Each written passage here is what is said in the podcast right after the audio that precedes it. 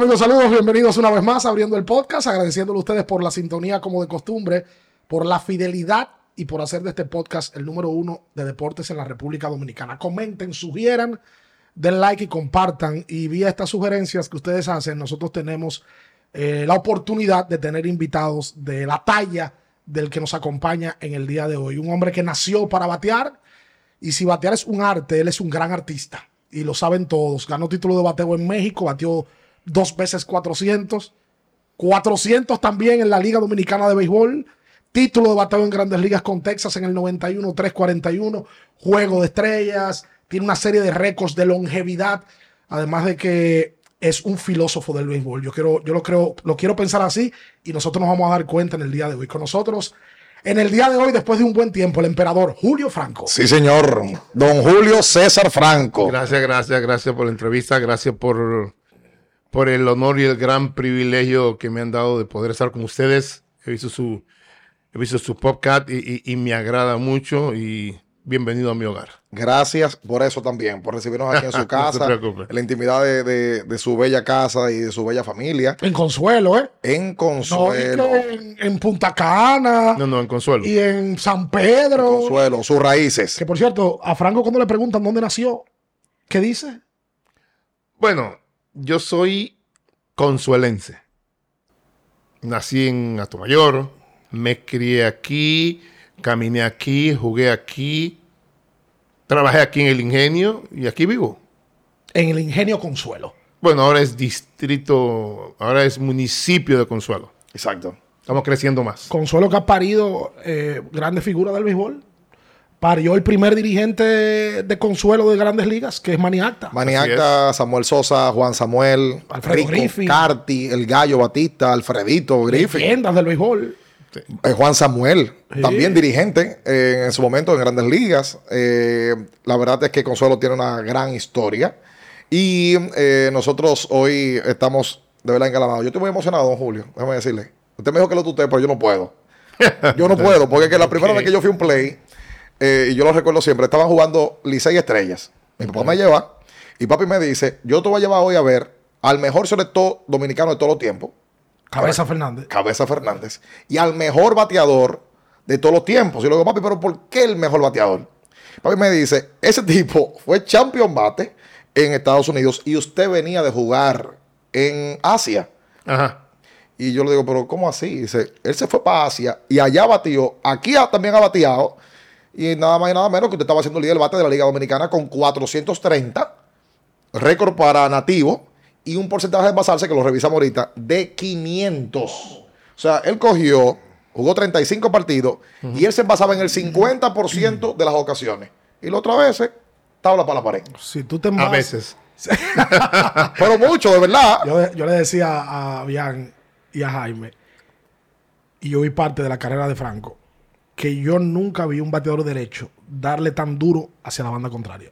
No, nunca lo vi y nunca lo he visto. Creo que Manny Ramírez, porque Manny Ramírez sí tiene algo que tiene, saca más pelota. Franco la metía más en el gap. Exacto, sí. Yo nunca lo vi dar un doble entre dos a nadie, bateador derecho como Franco. ¿Usted se considera, por los números que yo di al, inicio, que no son inventados, están ahí, alrededor de la carrera de Julio Franco? Julio Franco tiene 4.000 hits. 4.200 hits tiene. Sí, señor. ¿Usted se considera que usted es el mejor bateador de República Dominicana? Ay, así vamos a empezar. No, este, yo nunca me considero, ni me he considerado mejor que nadie. Como te dije, yo tengo cuatro puntos ideales. Yo creo que nadie es mejor, nadie es peor, nadie es igual, todos somos únicos.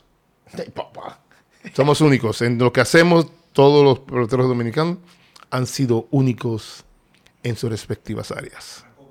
Arrancó bien. ¿Y, si lo, y si lo digo yo. Bueno, dilo tú. Claro, como fanático. Oye, di que Vladimir Guerrero hace apenas años le pasó como le pasó a Franco, que por años fue el líder de hits de la historia de la República Dominicana en Grandes Ligas. Oye, que nosotros no estamos hablando. Porque Grandes Ligas es Grandes Ligas, evidentemente. Pero en Grandes Ligas, que es Grandes Ligas, Franco en el 91 fue título de bateo. La Liga de México que no tiene el nivel de Grandes Ligas, ¿qué él hizo? Batió 400 porque estaba por arriba del nivel de la Liga de México. Permíteme hacer una, una locura mía, escúcheme, don Julio. No, no, no, no. Eh, usted sabe hablar diferentes idiomas. Por ejemplo, en inglés, usted Sí. batió. Yes. En japonés, usted batió. Hi. En En coreano. coreano, usted batió. Sí. Y en español también. Mucho. Es que, es que la tiene. ¿De dónde- de El- dónde- El, bate más internacional de la historia de la República Dominicana, el de Caballero. que Ganó, está ti- aquí. ganó título de bateo en todos los lados y dos veces bateando 400 en México y una vez aquí. O sea, eso realmente no es normal. Pero bueno, Oh. hablaremos de eso en el desarrollo de la entrevista. El batear, siempre se ha hablado en el deporte, que batear es lo más difícil que tiene deporte alguno. Porque de 10 oportunidades que te dan, si tú lo haces bien en tres veces, tú eres muy bueno. Julio Franco nació con ese arte o ese arte se desarrolló al pasar de los años. Mira, nunca se contesta una pregunta con otra pregunta. Pero yo pienso que para tú aprender algo tiene que o verlo, primeramente tiene que verlo, o tienen que enseñártelo. ¿A quién te has visto batiendo así? A nadie. Ahí está tu pregunta. Ahí está la respuesta. Está buena. Si no lo ha visto, ¿quién me lo enseñó? ¿Y cómo empezó eso? Ese estilo. Te di la respuesta. Sí. Dios. Vine a este planeta así. Sí, pero tú tuvo que haber visto a alguien, a don Julio. Usted tuvo que haber visto a alguien. Ay, ese tipo, ¿cómo Te estoy preguntando que si tú viste a alguien alguna vez, Nunca. entonces, ¿quién? si no lo ha visto, ¿de dónde lo copié? Eso fue- ¿No le decían de que tú batear así de esa manera? Bueno, sí, mira, yo tuve un problema con un manager en AAA que se llama Ron Clark. Mm. Yo venía de batear 300 en todas las ligas. En las menores yo nunca batí, eh, humildemente, nunca batí por debajo de los 300. Nunca. Y él no quería que yo, yo era el prospecto número uno de los, de los de Filadelfia. Y empecé mal. Y él dijo que yo no podía batear triple A así. Y él me quería cambiar el, el, el estilo de bateo. Y me dijo que si yo no bateaba como él dijera, pues que yo no iba a jugar. Y me sentó. Me sentó y yo empaqué mi bulto y me fui para, me fui para el hotel. Y vino y... Vino un señor que se llamaba Tony Taylor. Y me preguntó qué estaba pasando, un cubano. Y le dije, mira, está pasando esto y esto y esto. Y, y desgraciadamente yo no sé batir de otra manera. Para hacerte la historia corta.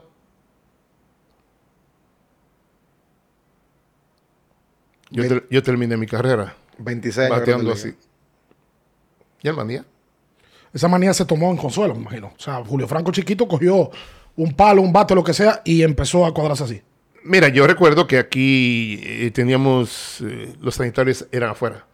Entonces teníamos una pared y hacíamos un círculo ahí y jugando con pelota de media era y un bate que hacíamos nosotros mismos. Ahí empecé a batear y recuerdo que lo que más hacía yo era batear piedrecitas. La cogía, la tiraba para arriba. Todavía lo hago. Todavía, todavía yo hago esas cosas y eso es lo que más me encantaba. Lo hacía solo.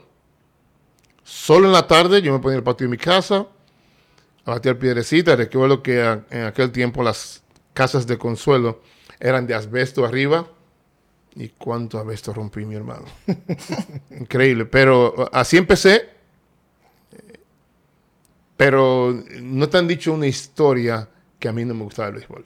Sí, tengo entendido que usted era más fanático del baloncesto y que Yo le jugaba, gustaba más, más, baloncesto. yo jugaba más baloncesto que béisbol. Y que se enfrentó al Jay para allá, ¿no? Sí. Que el Jay de aquí. Jugamos, jugamos, jugamos el Jay. Sí. Sí, eso es lo que me encantaba a mí. El, el béisbol era muy aburrido, el básquetbol era más fluido, me gustaba más. Se podía practicar con una pelota. Nosotros éramos pobres y, y, obvio, para tú practicar el béisbol tienes que tener varias pelotas, tienes que tener bate, guantes, Clavo. clavos, guantillas. No había dinero para estas cosas. Mi mamá era pobrecita y no había dinero para estas cosas y eh, los muchachos del Club Todos Estrellas tenían pelota, pues era más fácil jugar básquetbol. ¿Y cómo entonces llega el béisbol? No, yo jugaba de chiquito, desde jugar a los nueve años, entonces eh, iban a hacer una, una liga juvenil. Un señor que se llama Antonio García, le decían el chico, una eminencia de consuelo, un señor que en verdad, en verdad, pienso que el área deportiva de aquí debe- debería llevar su nombre. Porque el señor se esmeró, dio su vida por el béisbol. Hizo un equipo infantil, le preguntó a mi mamá que si yo podía jugar. Mi mamá era muy estricta conmigo y, y la liga era en Consuelo y en los batelles y en los campos. Entonces tenía que llevarme y traerme a mi casa. Así fue que empecé a jugar un béisbol organizado. De ahí jugué, jugué en la Master de aquí. Y de ahí pues vino el señor Cookie Acevedo varias veces a mi casa para hablar con mi mamá. La primera vez que vino, él hablaron de filmarme, pero yo no estaba preparado. Estaba en, estaba en el octavo curso. Entonces me llevaron, él quería llevarme a la capital. Mi mamá le dijo, estás loco. Ah. Es imposible. ¿Cómo te voy a dar mi hijo? No sé quién eres, para llevarte a la capital a una pensión para que tú lo practiques. Y menor de edad en el momento, ¿verdad? Naturalmente, dijo, no, no, no, imposible. Con el tiempo, volvió él, mi hermano mayor, que en paz descanse fue el, eh, él jugaba béisbol, entonces le explicó a mi mamá cuál era el proceso. Entonces ella dejó que me llevaran a, a la capital.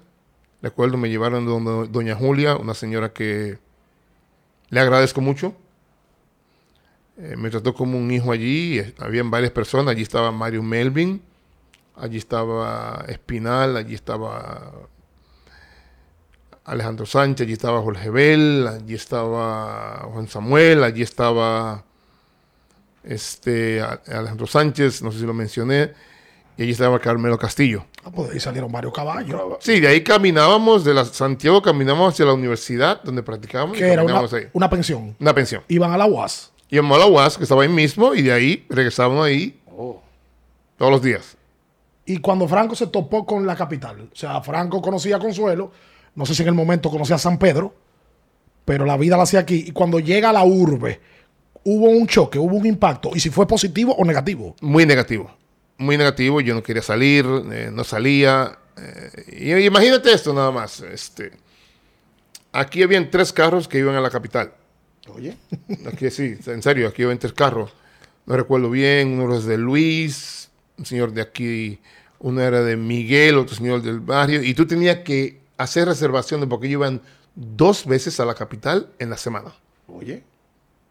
Y para nosotros los niños eh, pobres de Consuelo, el, el esmero de que tu mamá fuera a la capital no era que fuera a la capital, es que te traía, un, traía una canquiña, aquella que, famosa canquiña, Claro. y te daban un paso esa canquiña. Eso era, eso era, eso hacía tu día. Y, y recuerdo que fue mi primera vez a la capital, porque para ir a la capital y, y- y muchas personas que vean la entrevista, pues van a poder capitalizar, van a poder recordar lo que digo. Eh, lo- los padres de antes cogían un hilito y te medían los pies y te iban a comprar los zapatos a la capital. Sí. Sí, porque es que no, no- no había el pasaje para llevarte, no había el, el- el espacio en el carro para poder llevarte de aquí hacia la capital. Ok. No habían los autobuses que hay ahora que te llevaban de aquí a la capital y de aquí a San Pedro, San Pedro capital. Nada de esas cosas. Le hablo de la historia. Porque hay un detalle con que la gente ve el sueño muy bonito. Julio Franco, eh, exitoso como jugador. Eh, Ricardo mencionaba ahorita la cantidad de hits que conecta en diferentes ligas. Toca decir también, manager en, su momento en, en Venezuela. Eh, ha estado también asistiendo y, haciendo vida en, Asia. Toda una vida de, de béisbol, pues se construye aquí en Consuelo. Y cuando llega el sueño de ir a la capital, de la capital, hay una firma. ¿Cómo llega esa firma? ¿Cómo, cómo, cómo, cómo inicia ese proceso de Franco en la capital siendo firmado? Mira, fue un proceso largo. Yo estuve ya un año entero practicando en la UAS con Cookie. Me tenía que traer toda la semana a mi casa. Todos los, todos los sábados tenía que traerme a mi casa y, y venirme a buscar los domingos. Ese era el, ese era el, el- trato que había que, eh, que llevar en aquel entonces. Mi mamá, eso fue lo que le dijo. practicando allí, eh, eh, Cookie, decía, Cookie Acevedo decía, él me llamaba el príncipe, y eso a ser un príncipe. Todavía me llama el príncipe. Un, un señor que, que, que, en verdad, en verdad, lo dio todo por el béisbol y lo sigue dando. Tiene una vista tremenda. Todo el mundo dice que Quique Acevedo, que era el scout, que era el, presidente de los Leones del Escogido, eh, era el que filmaba, porque era el scout de los Phillies, pero Cookie era el, la mano maestra que agarraba, ese, que, agarraba los diamantes brutos y eh, como dicen el, el, el, maestro que cortaba esos diamantes. Y sabía para qué servía cada piedra no le daba el mismo corte y ese señor me, me practicó me dijo que yo iba a llegar lejos y un día me trajeron de mi mamá y le, dijeron que querían filmarme para los files de Filadelfia y él le preguntó que cómo era eso, y le dijeron lo que era. Y cuando le mencionaron que se iba a Estados Unidos, le dijo, váyanse de mi casa. La vieja. Sí, le dijo, no. Ustedes se lo llevaron a la capital. Pero para Estados Unidos. Pero para Estados Unidos no. Yo, yo nada más tengo tres hijos. Él está muy pequeño. Y se iba para Estados Unidos. ¿Cuándo lo voy a ver? Cada seis meses. No, en aquel tiempo no había celulares, no había teléfono, nada de esas cosas. Entonces, una carta de Estados Unidos se llevaba meses en ir y regresar. Y ella dijo, no, no, no, mira, no, tráigame a mi hijo, déjenlo aquí, que él no va... No va para allá. No, él no, yo no voy a permitir esas cosas. Y así tuvimos como tres meses más. Mentira. ¿En serio? Y no cedía la doña. No cedía la doña, no cedía. Me, me mandaron la... para la escuela de nuevo, a la Divina Providencia. Hasta que se dio y pues me filmaron. ¿Cuánto le dieron? Cuatro mil dólares en aquel tiempo. Que imagino que se lo, entregó, se lo entregó a su mamá. El cheque yo nunca lo vi. El sobre fue a mi mamá. Yo no veía mi, el cheque hasta los 25 años. Wow. Yo tenía, que, sí, yo tenía que llevar el dinero a mi mamá y ella me daba lo que ella pensaba que yo iba a hacer, que yo iba a gastar y así era. En Grandes Ligas y usted cobrando aquí también con el escogido y usted le llevaba el cheque a su mamá. Sí. Wow. Porque Julio Franco se crió que su mamá y su papá era su mamá. Mi mamá, sí. Mi mamá era columna y baluarte de esa familia. Ella era la que mandaba. Ella era... Te voy a hacer una historia un poquito breve. Estamos en entrenamiento en, en Punta Gorda, aquí, en Texas Rangers, en Port Charlotte. Ok.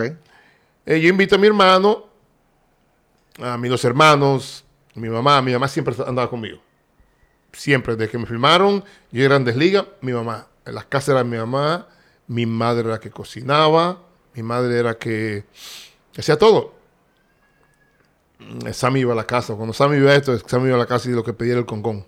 ¿De la vieja? Sí, porque Sammy empezó en Texas también. Sí, claro. claro. Sí.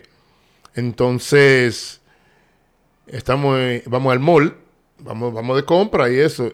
Y el hermano mío en aquel tiempo, un, ¿te acuerdas de los famosos relojes raros? Bien bonitos. Sí, sí. Pero costaban como 300 dólares. En aquella época. Sí, en aquella época. Ah, okay. El hermano mío me dice, concho, qué reloj más lindo, me gustaría regalárselo al hijo mío que cumple años, esto y esto. Y mi mamá lo escucha. Una mujer alta, fuerte. Y él le dijo, ¿qué, ¿qué es lo que tú quieres? No, que compren ese reloj y eso para que me lo regale, para yo regalárselo a Arturo, que va a cumplir años. Me gustaría llevarle algo significativo de aquí. Y mamá le dijo, no, no, no, no, no, no, son mucho dinero. 300 dólares. No, no, no, para un, para un muchachito, no, ¿para qué? ¿Quién sabe la hora? El hermano mío dijo, pero si el dinero no es de usted, Felicia. Y dijo, ¿cómo? Como el día de hoy ¿Qué tú dijiste? Y lo agarró por el pecho, sí. El hermano mío tenía como 40, casi casi 50 años, y lo agarró por el pecho. Le dijo, ¿tú sabes con quién está hablando? Yo soy tu mamá, sí, se te olvidó. A mí no importa la edad que tú tengas en la tienda. Y le dije, ¿tú quieres que te dé dos galletas aquí? Y él me miró así, yo le dije, loco, cállate que te van a sonar aquí. En el Quédate medio tranquilo. Sí, porque lo iba a sonar. Estoy, estoy seguro que lo iba a sonar. Y ese era mi mamá. Bueno, ¿y ella muere de cuántos años?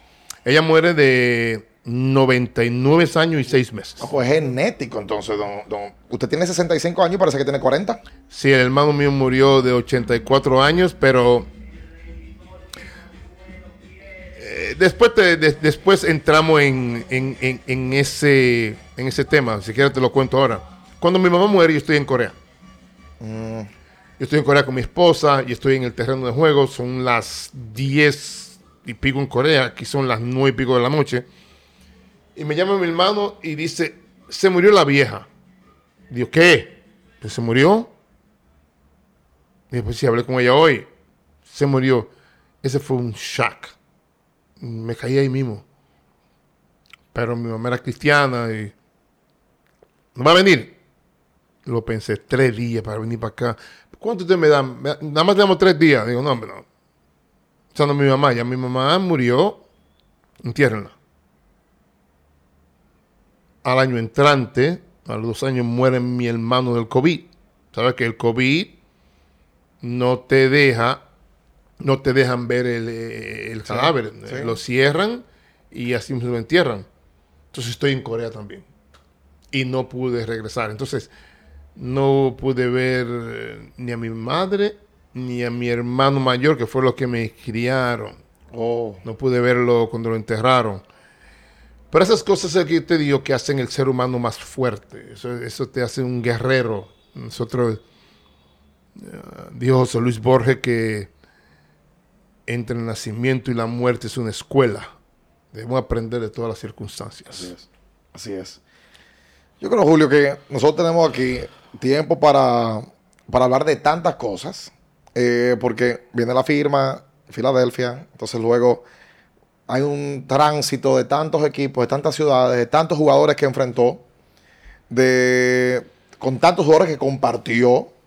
Y yo, por ejemplo, eh, lo estoy viendo de frente, pero yo atrás estoy viendo estos cinco bates de plata.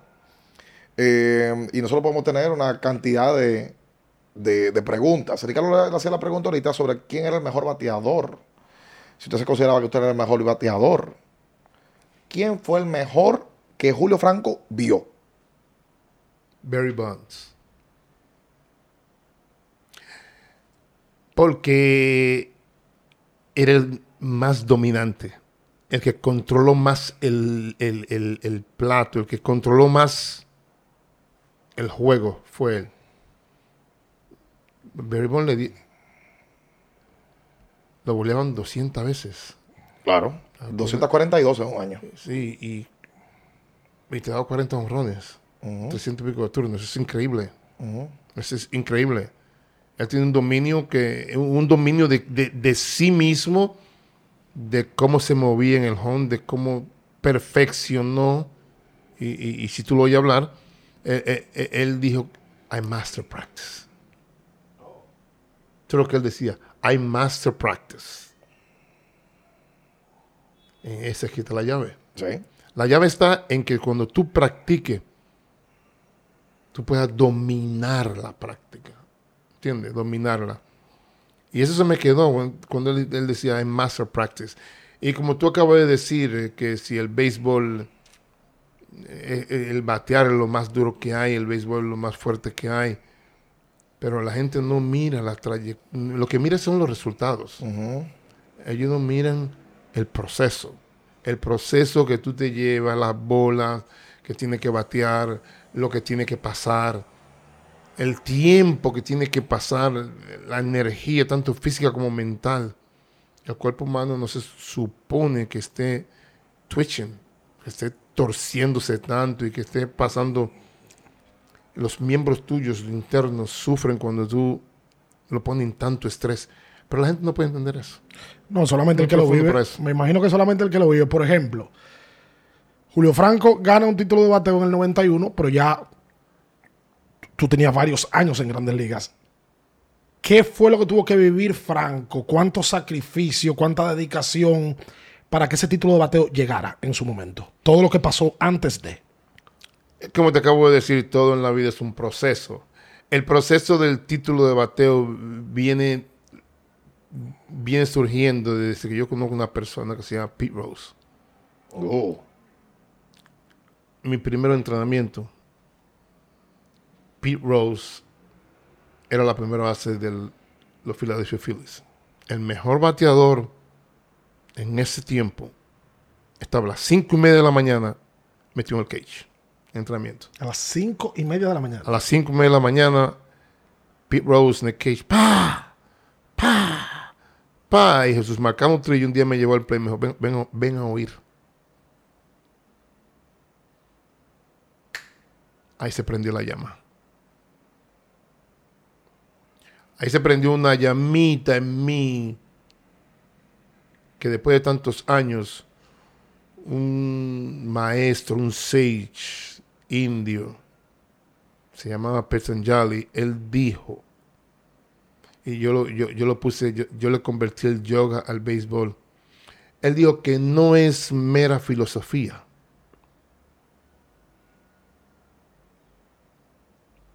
Que el yoga, para tú poder perfeccionarlo, tiene que trabajar. Y yo puse, no es mera filosofía que para tú llegar a ser un buen bateador, tiene que trabajar mucho más, porque sin la práctica nada se puede lograr. Oye. O sea que la llama se prende, aparte del talento de Rose, es verlo ahí a las cinco y media de la mañana. Todos los días. Inspiracional. Y ahí Franco dice, esto es lo que hay que hacer. Sí. Bueno, si eres el mejor. Y todos los buenos que he visto no son buenos porque practican. Su persistencia, su entusiasmo, su actitud por ser el mejor. Ellos saben que en este planeta, en el planeta Tierra, en este gran planeta que vivimos, nada es gratis. El planeta Tierra no te va a dar nada gratis. Nada. Por eso cada vez que tú siembras un árbol, tienes que sembrarlo, regarlo, abonarlo, esperar para que ese árbol te dé fruto. Es un proceso a llevar. Y si tú crees que en este vasto planeta sí te va a dar la habilidad, pero ¿qué él pide de ti? Lo que el planeta pide de ti es ¿qué me va a dar en retorno para ser el mejor? ¿Tú te acuerdas de algo en particular de ese año? Del 91. Alga- Anécdota, con quién tú peleaste ese título de bateo, qué pasó en el proceso, porque Mira, una temporada larga. El, el pro- el proceso empieza un entrenamiento, practicando, practicando. Yo sentí en mí, yo sentí, yo sabía que había algo más, que había mejor, que yo podía hacer mejor. Lo único que faltaba una palabra, enfoque. Yo empecé a enfocarme en entrenamiento y nada más pensar en béisbol. Yo me levantaba para el terreno de juego, bateaba, hacía todo. Los entrenamientos, cuando todo, el mundo- se iba, me quedaba en el cage bateando, 6, 7 de la noche, me iba para la casa, dormía tranquilo, pensaba. A veces me levantaba a las 4 o 5 de la mañana a hacer swing, ¿Cómo?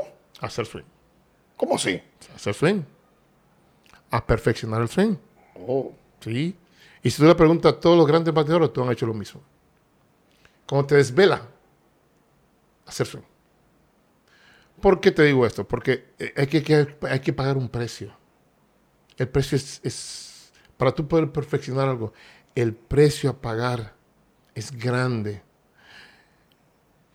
Y para tú poder pagar ese precio, tienes que matarte. O sea, que usted nunca salió con postalita, por ejemplo, como hacían Polonia y Félix José, eh, eh, algún bar para dejar saber, yo soy Julio Franco. Des, antes del 91, sí. Antes, después del enfoque, no. O- o- uso- Después del 91, después del 91, yo entendí que lo que te dije ahora mismo, yo entendí que tenía que matarme para poder sobrevivir de nuevo. oh, Yo tenía que matar el ego, las discotecas, las mujeres, la música, las malas noches. Hay que matar todo eso. Tú tienes que matar todo lo externo para poder construir algo interno, que tú- porque vas a necesitar toda esa energía. Escucha eso. Y vas a tener que enfocarte, vas a tener que enfocarte en una sola cosa, en lo que quieres ser. Pero sí, pero usted sí es un fatalista, entonces. Póngamelo claro, por favor. Antes de, antes de matar. Antes de. Ah, ok. Sí, antes de, antes de. Por eso es que muchos atletas, eh, eh, la pregunta que me hiciste un día, eh, eh, empiezan, suben, suben, suben y después se caen. Ajá. Porque entonces dejan de hacer lo que hacían. Bueno, justamente, eh, y qué bueno que usted lo dice. Aquí se hizo viral un video que cogió más de 3 millones de reproducciones en- en- en- entre TikTok y en Instagram, más de ahí. Carlos Baerga dice que él era callejero y que le gustaba y que después de que él se vio siendo caballo en Cleveland, cogió calle y hizo de las suyas. Y que usted lo jalaba. Ya usted había matado, eh, eh, ya eso fue en los 25, los 26, ¿verdad? 27. Ahí usted lo jalaba, Carlos, bájale, Carlos, quítate. Y él en nuestra plataforma le agradeció públicamente por eso. Me imagino que usted hizo eso con Carlos e hizo eso con muchos otros. Me hubiera gustado que no me lo hubiera agradecido y me hubiera obedecido. Coño. Ha sido mejor. Ha sido mejor. Pero todos debemos de aprender. En, en esta vida yo no veo nada como un error. En esta vida no se cometen... es- Se cometen errores, eh, muchos errores, pero yo lo veo como una escuela. Aprendizaje. Es la única manera que podemos aprender de nuestros errores.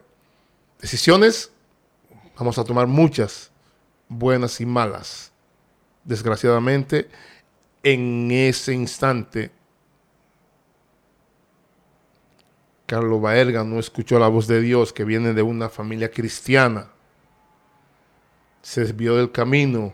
Dios me manda a Cleveland con el mero propósito de decirle a Carlos, vuelve al camino del Señor. Pero me había gustado que en vez de Carlos agradecérmelo, hubiera escuchado. Está bueno. Hoy fuera un salón de la fama.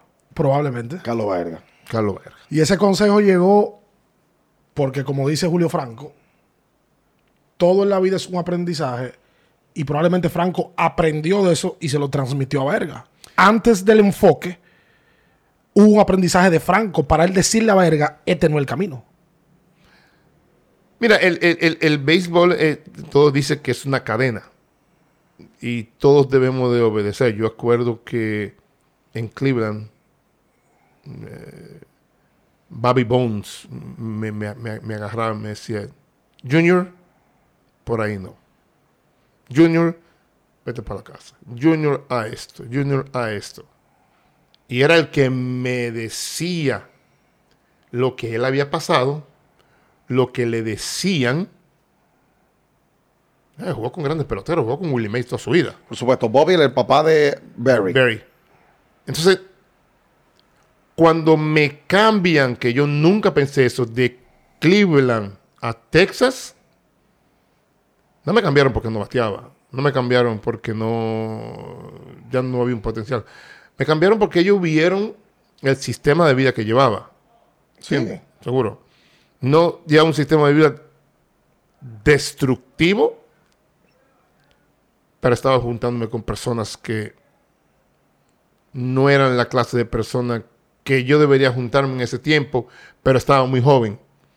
Y como dice un, un adagio, dice un refrán, aunque tengas amigos y son tres borrachones, eres el número cuatro, aunque no tomes. Entonces no oí la voz de alerta, Julio, mira, estos, estos muchachos son tremendos.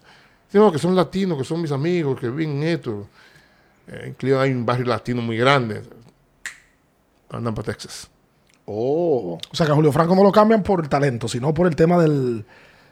Bueno, por otros temas. Exacto. Me, me caso en Cleveland con, con- con una muchacha ahí de Cleveland también. Me caso en Cleveland con uh, Carmen y... Obvio, tengo que estar en ese vínculo familiar y... Y la familia... Una familia humilde, bien bonita, una familia, pero alrededor los amigos de la familia, entonces... Dominicana la muchacha. No, no, boricua. Ok. Entonces... Ahí está el problemita. Pero yo lo, yo lo veo, don Julio, y mi visión acá es que en el 88, 89, 90, 91 y 94 usted gana bate de plata, incluyendo un título de bateo, ¿verdad? Pero 92, 93 no lo gana, se lesiona. Usted no puede decir no, qué pasó. Mira, yo vengo de. Vengo de, Texas, 91, y siempre mis hábitos en diciembre empezaron a levantar pesas. En diciembre. En diciembre. En diciembre yo empiezo a levantar pesas. Y un día estoy haciendo sentadillas, squats. Y yo digo, ¡pap! Digo, oh.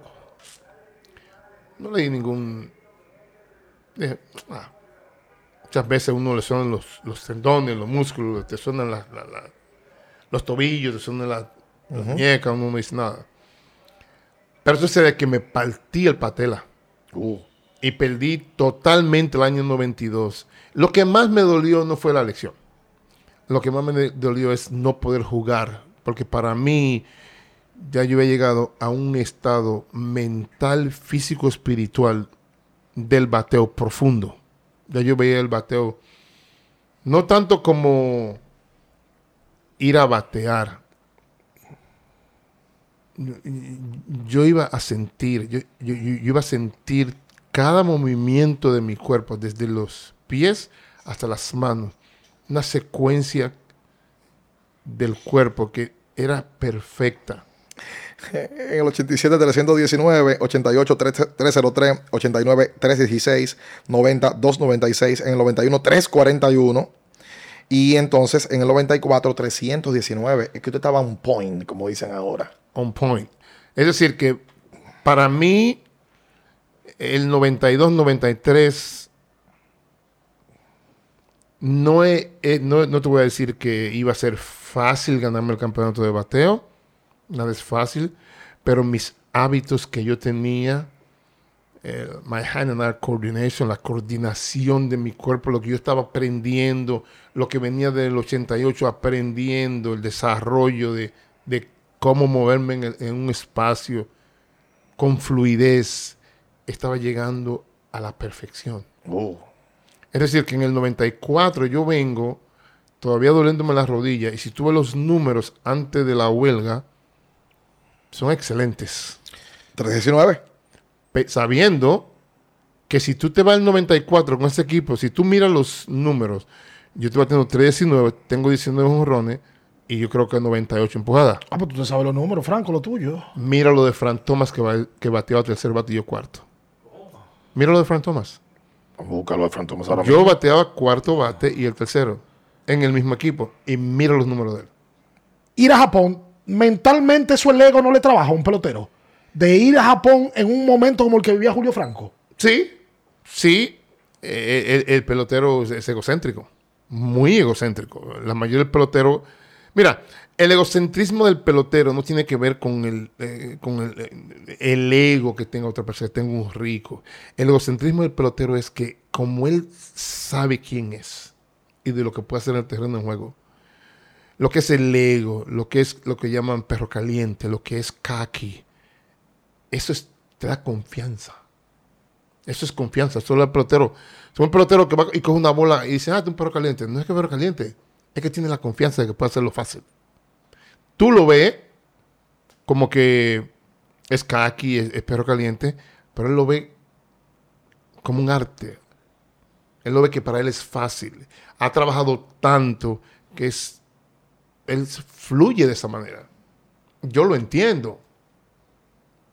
Barry en el home, si tú ves los swings de él, él fluye. Eh, ahora entiendo lo que dijo Bruce Lee, be like water. Dice, tiene que ser como el agua, porque el agua fluye, pero cuando choca, destruye. Entonces yo dije, fluir y chocar tiene que destruir. Entonces yo trataba de no hacer ningún movimiento brusco en el home, absolutamente ninguno todo tenía que fluir desde mis tobillos hasta mi muñeca. Tenía que ser fluido todo, Natural. natural. Tiene que ser sin no restrictions, eh, sin nada. Tiene que ser algo es un arte. Es, es- es- es- es difícil describirlo porque el artista puede pintar cualquier obra. Pintarla para él es fácil. Poder sentarse en una sala o en cualquier estudio o en cualquier cuarto de conferencia y él poder describir lo que ha pintado es casi imposible. Y eh, se fue a Japón y batió 306. Sí. Su experiencia en Japón, Julio. Muy bonita, muy bonita. Una liga muy fuerte. En Japón te tiran una recta y, y cinco curvas. Ahí aprendí bastante. Aprendí a ser más paciente, no solamente en el home, sino como persona, como ser humano. Eh, su, su cultura muy diferente a la nuestra, su costumbre muy, muy distinta a la nuestra. Eh, su alimentación excelente, que me, me encanta comer bien, me, encanta entrenar. Eh, me encanta trabajar, el trabajo de ellos es al doble del nuestro, muy arduo su trabajo.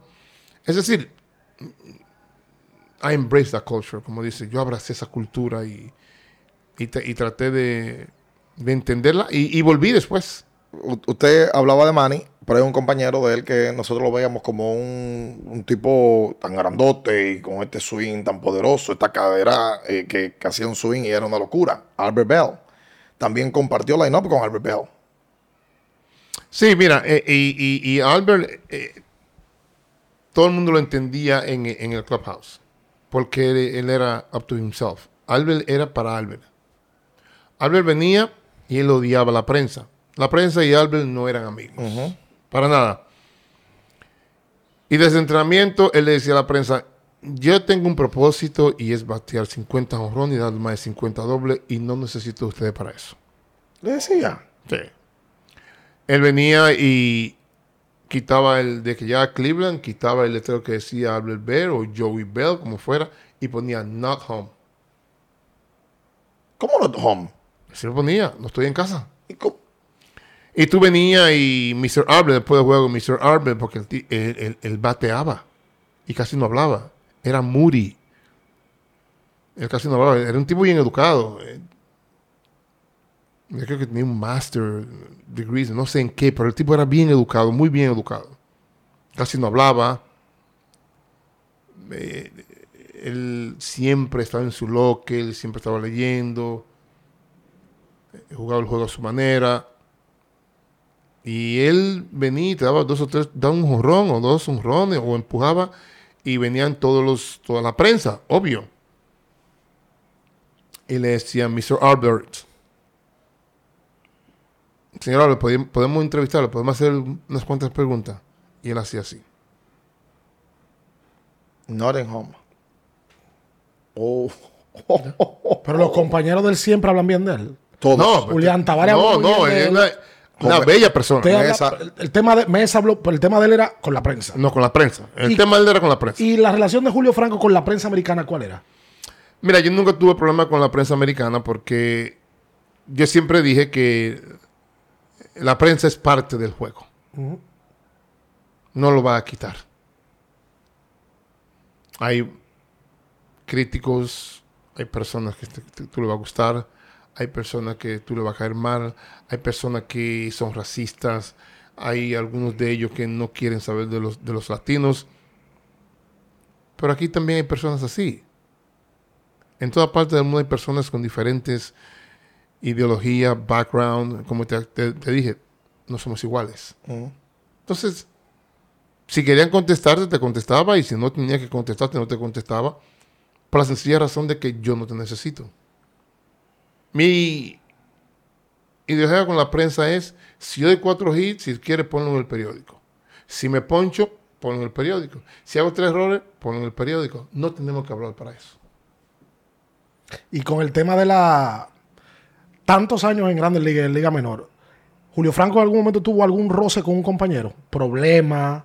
eh, Liga Menor nos la fuimos a la trompa porque pasan esas cosas. Sí, mira, este, ya que lo mencionas, siempre sucede, siempre sucede que hasta con tus hermanos, si tienes 10 hermanos en una casa van a pelear, roce. Claro. obvio. Pero mi primer año yo, yo voy a, a, a, a Butte, Montana. George se queda en Helena con Juan Samuel. A mí me mandan a Butte, que es una co-op de Copper Kings, Montana Tech. Ahí mandan del Stand Spin Training, mandan cinco peloteros de la organización, tres a aquella organización y hacen un equipo. Tipo For League, que ya se, que se hizo después, pero en ese tiempo. En ese tiempo, Ok. eso, es- es- eso era una, una cooperativa, se llamaba uh, Butte Copper Kings. I remember to the day. Y había un señor ahí, había un primero base que bien grande de los Phillies, se llamaba eh, eh, Steve Swain, racista. Oh. Pip. El inglés mío era malo, a mí no me importa, yo estaba jugando. Pero Carlos Cabaza era americano y me decía, yo siempre estoy oyendo el tipo hablando esto y esto y esto. Claro, tranquilo, él no se puede meter. Él no nos conoce a nosotros. No, te digo que tenga cuidado. Cuidado tiene que tener. Un día yo estoy bateando en el cage y el tipo me dice, salta del cage. Y yo no entiendo mucho. El tipo es grande y fuerte. Y el tipo me tira un pecozón. En el cage. Sí, y me da. Está bien. Me salí. Él batió. O sea que cuando uno batea, tú vas y corre. Corre primera, corre segunda, corre tercera. Ellos tiran el bate ahí, de este lado, para correr la base. Yo, yo le voy a enseñar a este tipo que con los dominicanos no se juega. Y yo estoy bateando y estoy mirando que está dando la vuelta, está dando la vuelta, está dando la vuelta. Y yo estoy bateando. Y cuando yo voy a recoger el bate, yo salgo. Uno le dijo, Steve, cuidado. Y nada más metió el brazo así. Pues ya el bate venía en el aire. Le llevé, ¿eh? Para arriba de él. No, le partí el brazo. Que le dio un batazo. ¿Eh? Un batazo le dio. Le tiré un batazo seguro, pues yo era flaquito, mi hermano. le partí el brazo por ahí y, me- y salió así, no, I'm gonna kill you, I'm gonna kill you. Y yo, está bien. Dijo, Carlos, ¿qué él dijo? No, él dijo que te va a matar. Ok, ahí estaba, estaba conmigo Alejandro Sánchez, le digo, vamos para el supermercado. Mira que tú vas, le digo, vamos al supermercado, no te apures, ¿cuál es el problema? Voy al supermercado y, y compro un cuchillo, pero un cuchillote. ¿Usted? Seguro. Y compro una lima y lo alimé de los dos lados. Seguro lo metí en mi bulto porque dice que me va a matar. Yo me voy a- pero me- me- imagínate. Yo me crié en los barrios de aquí. Y cuando vamos en el autobús, que vamos de para Billings, Montana, el tipo me está mirando y está hablando y eso, tiene un yeso en la mano. Carlos me está diciendo, ese tipo dice que no se va a quedar así, que te va a dar, que este maldito negro que te va a matar. Yo le dije, él se va a dormir. A que se duerma. Así me fue. Y yo estoy atrás con los latinos, porque los latinos siempre se sentaban atrás y los gringos adelante. Se durmió. Me paré, le puse el cuchillo ahí, me dice, mira. Y le dije, ey, ey, pues son pendejos. Cuando se despertó, le dije, Carlos, ven acá. Le puse el cuchillo y le dije, si te mueves, te voy a matar aquí. Dile a él que él nunca se ha juntado con un latino, que en mi país, al hombre que le dan una galleta, tienen que matarlo. Si él cree que yo le tengo miedo, dile, dile a él que yo me voy para mi casa, pero yo no me voy a morir aquí. Yo lo mato. Dile a él. El manager se para y me dice, tú estás loco. Y yo le digo, Carlos, dile lo que él está diciendo. Y dice, no, lo que pasa es que Steve está diciendo que lo va a matar. Sí, pero que ya le dio un batazo.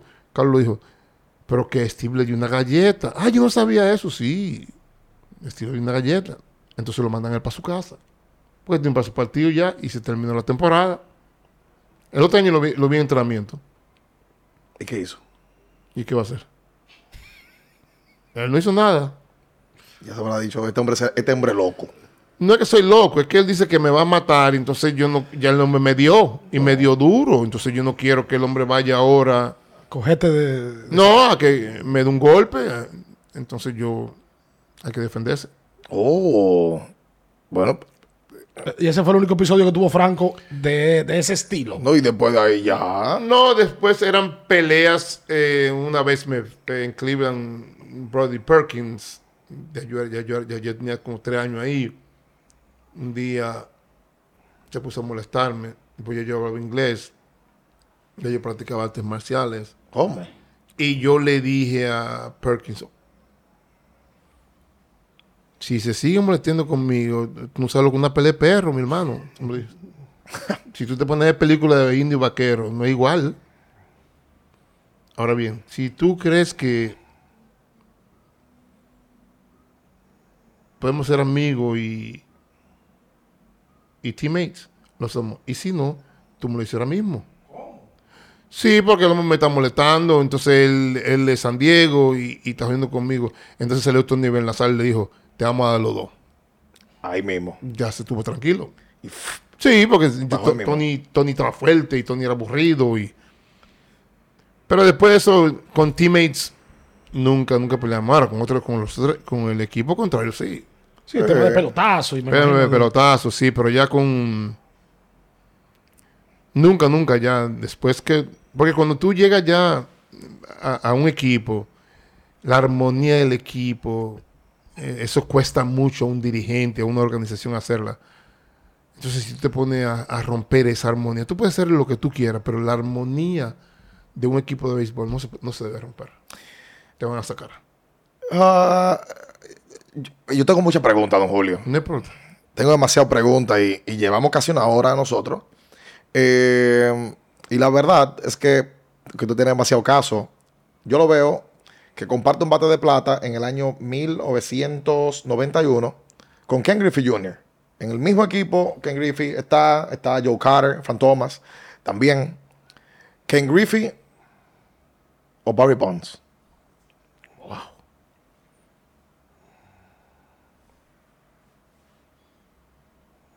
Different kind of animals. Diferente tipo de animales. Sí. Ken Griffin.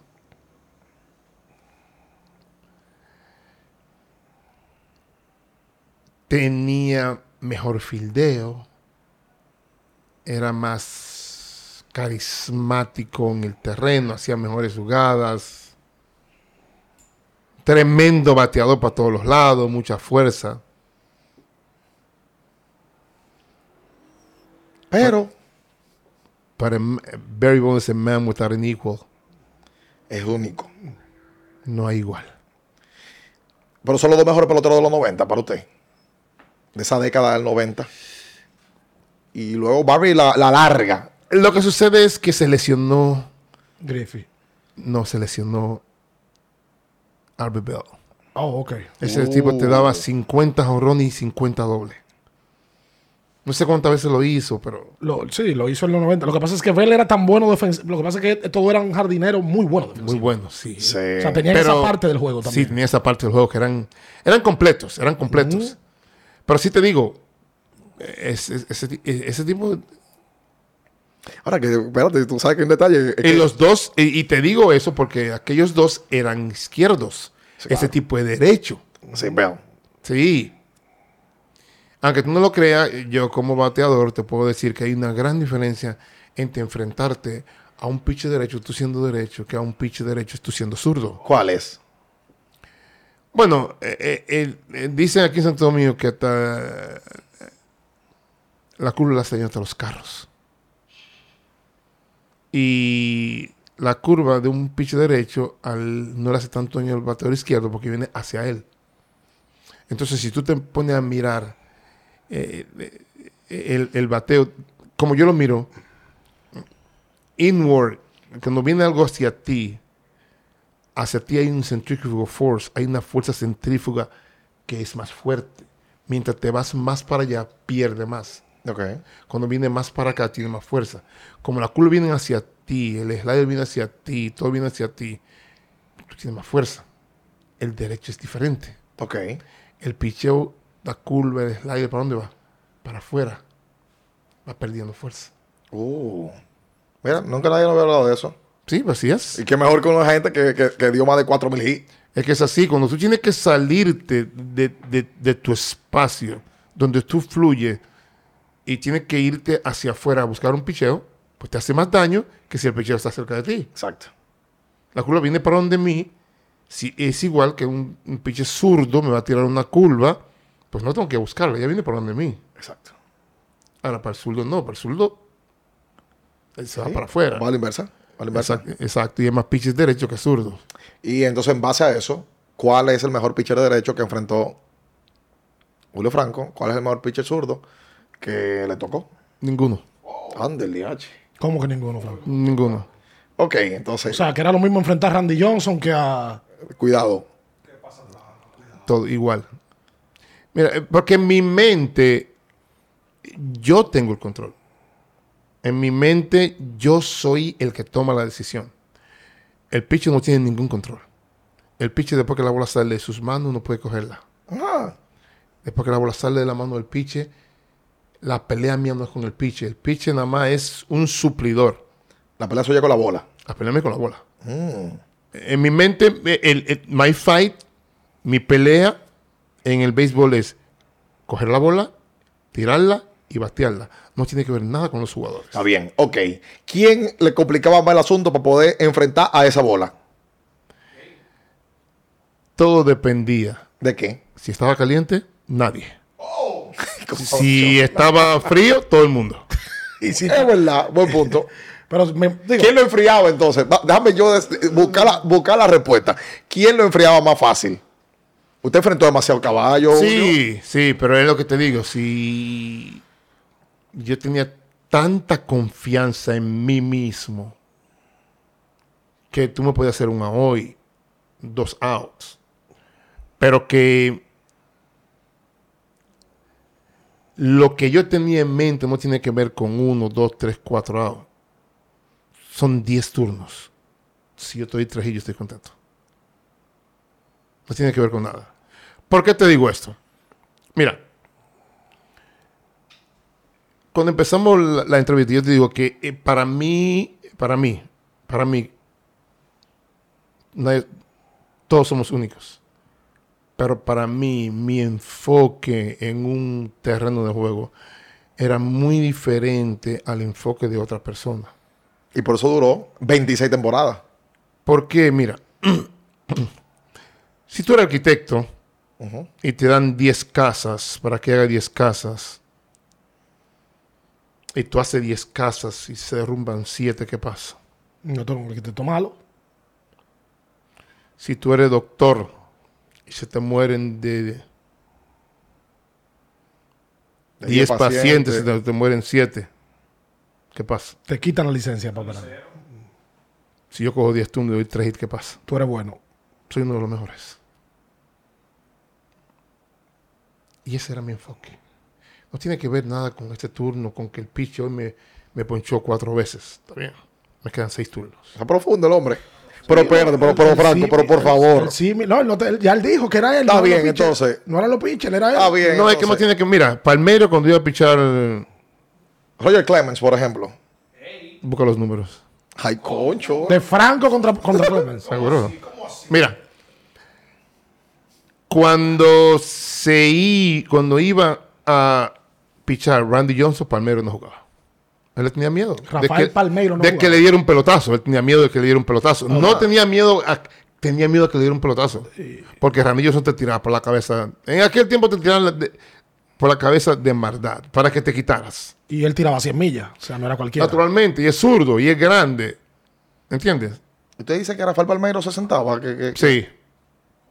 Sí, sí, se lo puede preguntar a Rubén Sierra, a Juan González, Iván. A, a- a- a Iván, se lo puede preguntar a Canseco, se lo puede preguntar a Manilí de aquí. ¿Cómo? Sí, él no le gustaba jugar, él te lo decía, a mí no me gusta, a mí no me gusta ver a Randy Johnson. Y Franco tenía un pitcher que no le gustaba ver, que se sentaba. O que le- le- no le gustaba jugar. No, porque es que mi, mi- mi- lo que te digo es, el pitcher me podía hacer out hoy, pero mañana tenemos problemas.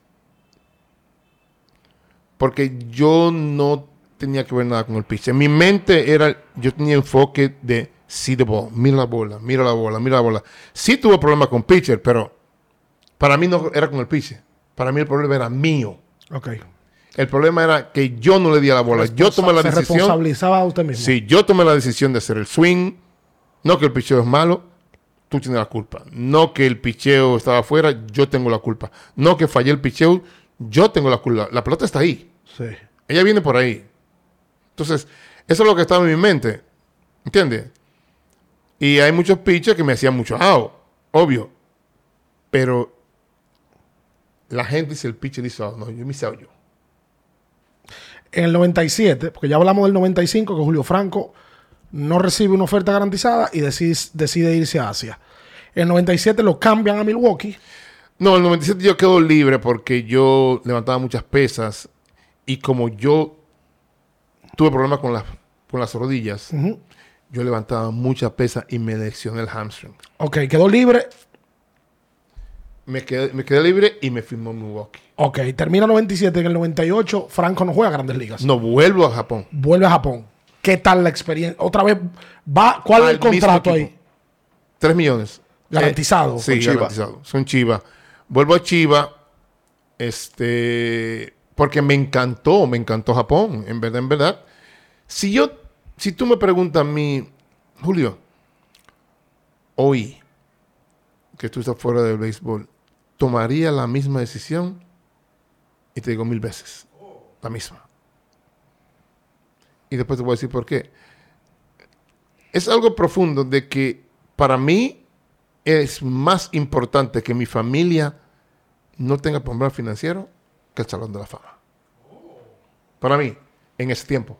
Sí, porque hay mucha gente que dice que si Julio Franco no hubiera ido a Japón Ya Corea. en ese momento y a Corea, termina con 3.000 hits. Y eso era un pasaporte probablemente ir al Salón de la Fama. A eso a Julio Franco, esa es la opinión que, que- que usted sustenta. Sí, mira, no, la opinión que yo sustento es, ¿tú ves lo que está detrás de mí? Sí. Si yo te llevo a la casa de mi mamá, hay más de 50 placas. Y están todas así, una debajo de otra. Guante de oro, esto no me llena. Lo único importante para Julio Franco en cuanto al béisbol es this. Esto es lo más bello y hermoso que Dios me dio. El yo poder analizar. Este es el resultado nada más. De yo poder analizar. Y yo poder alimentar el cuerpo, descansar el cuerpo. Y preparar esta máquina. Y tener la mente, un análisis tan profundo. Mira, yo he llegado a un análisis tan profundo de mí hacia adentro. Yo he estado en un lugar tan oscuro que da miedo. Mentalmente. ¿Entiendes? Entonces, yo he entrado a, a- a- a un lugar que para mí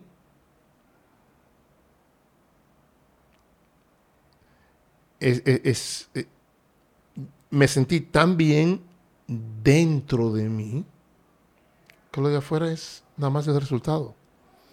Nada de eso es. Es bonito para la fanaticada. Pero a mi mamá nunca le faltó nada. Ok. Que ese era el objetivo. Y a mi hermano nunca le faltó nada. A mi familia nunca le faltó nada. Entonces, un niño que ven guayaba, que se iba con su mamá, mi, mamá cogía un hacha, un machete y dos pasos de soga y se iba para el potrero a cortar leña. Y yo guayaba diario 40 libras de yuca, 40 libras de batata y 5 cocos. Para mi mamá hacer pan de batata, arepita de yuca, para él salir a venderla. ¿Y tú crees que yo le voy a decir que no a 7 millones de dólares?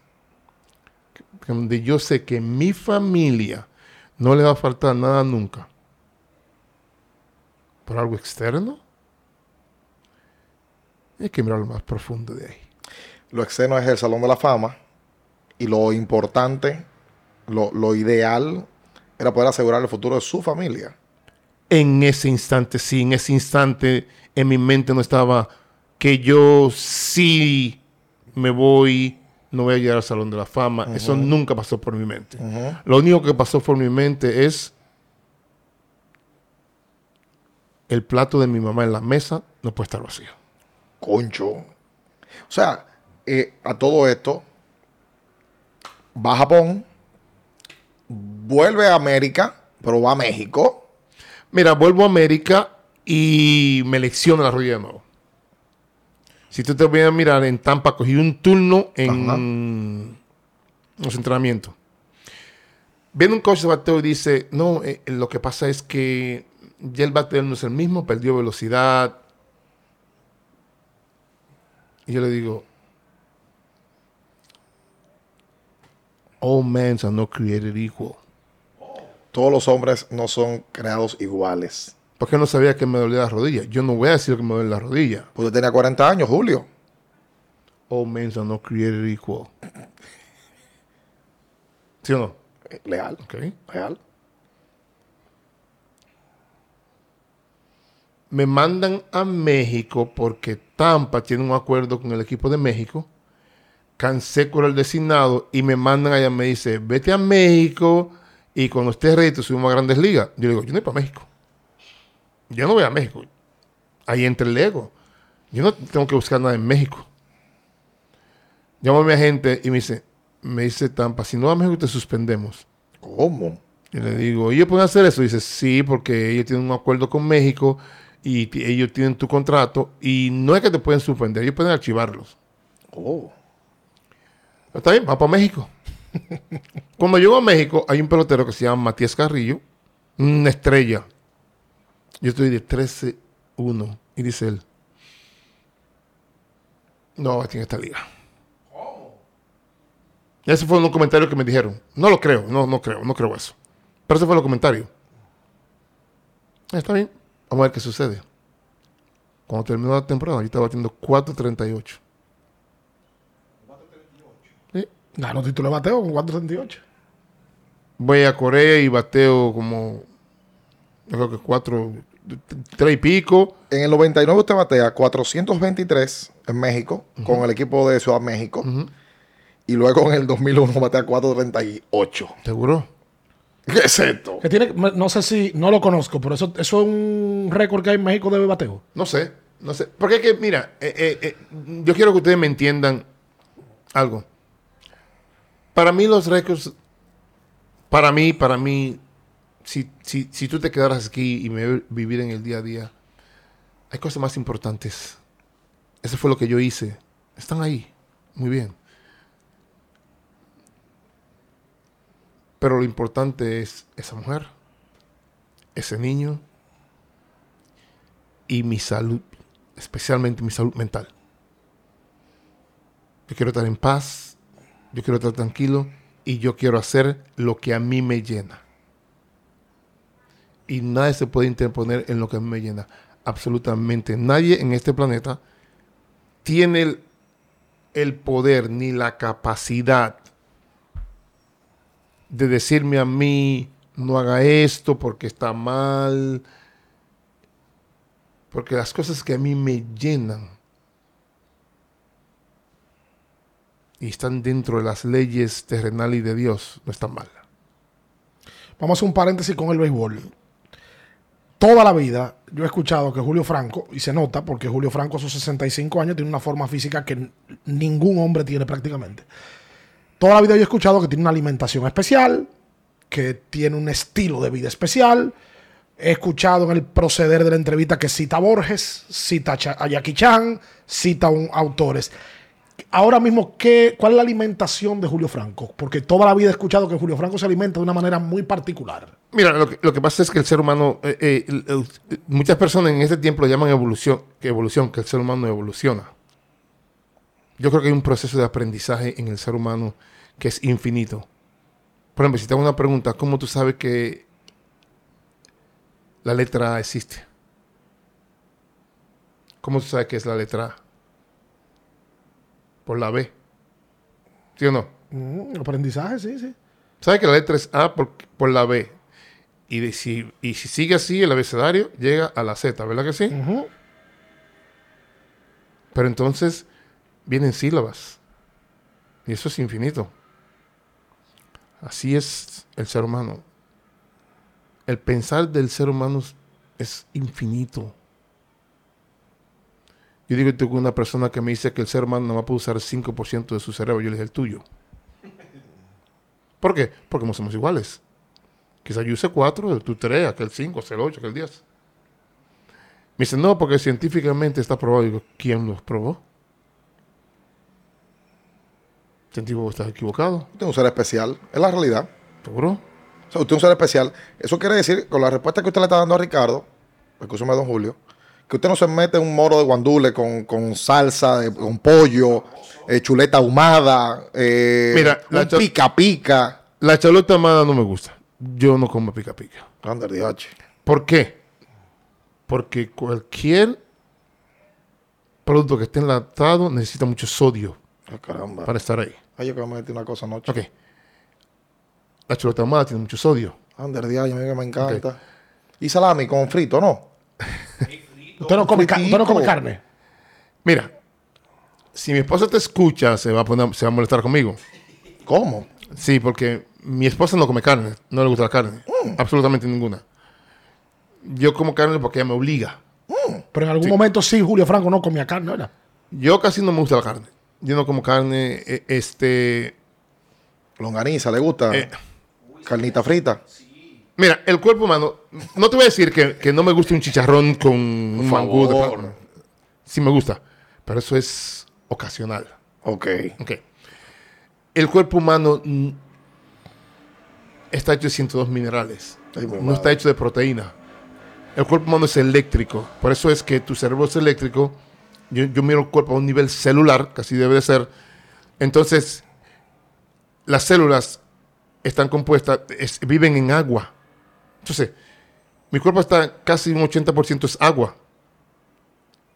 Y el cerebro es eléctrico. Y hay una afinidad entre la electricidad y el agua. Entonces, si el cuerpo tiene 102 minerales, yo no tengo que empezar en proteínas. Si tú miras, eh, eh, eh, nosotros de- del 50 para abajo, todo el mundo estaba delgado. Eh, no sé si tú te recuerdas que antes cuando uno comía se comía un pedacito de carne, un, un pedacito de carne pequeño. Ahora es que te han, te han dicho que coma mucha carne. La gente antes tú te comías un pedacito de carne y, Proteína. y si llegaba la visita, cómetela rápido, ¿eh? Sí. Sí, cómetela Sí, rápido. sí, que te quitan la- sí, que- no que había te la tuya. Sí, sí, ok. Entonces, así es. Entonces yo miro, yo no, a mí, yo no me desayuno. Yo me siento con mi esposa ella allí y mi desayuno son tres vasos de agua. ¿Cómo? Sí. Y Un mangú, un man- pero un mangú con queso frito, Franco. Salami, O sea, yo, no, huevo. pero yo no me imagino a Franco comiéndose una longanicita, No, un manito, quesito frito, no. salami, Mi esposa cebollita. Mi, y mi esposa es. Mi esposa es quesera. Eh, mi, mi esposa es quesera y panadera y, y le encanta, y le encanta. No te voy a decir que no me pueda comer un pan y eso, pero lo que te quiero decir es que yo preferiría comer una vez al día o más. ¿Cómo? O sea, tú haces ayuno. Que yo me preferiría comer una vez. Yo me estoy, sí, tres, cuatro, cinco, seis días sin comer.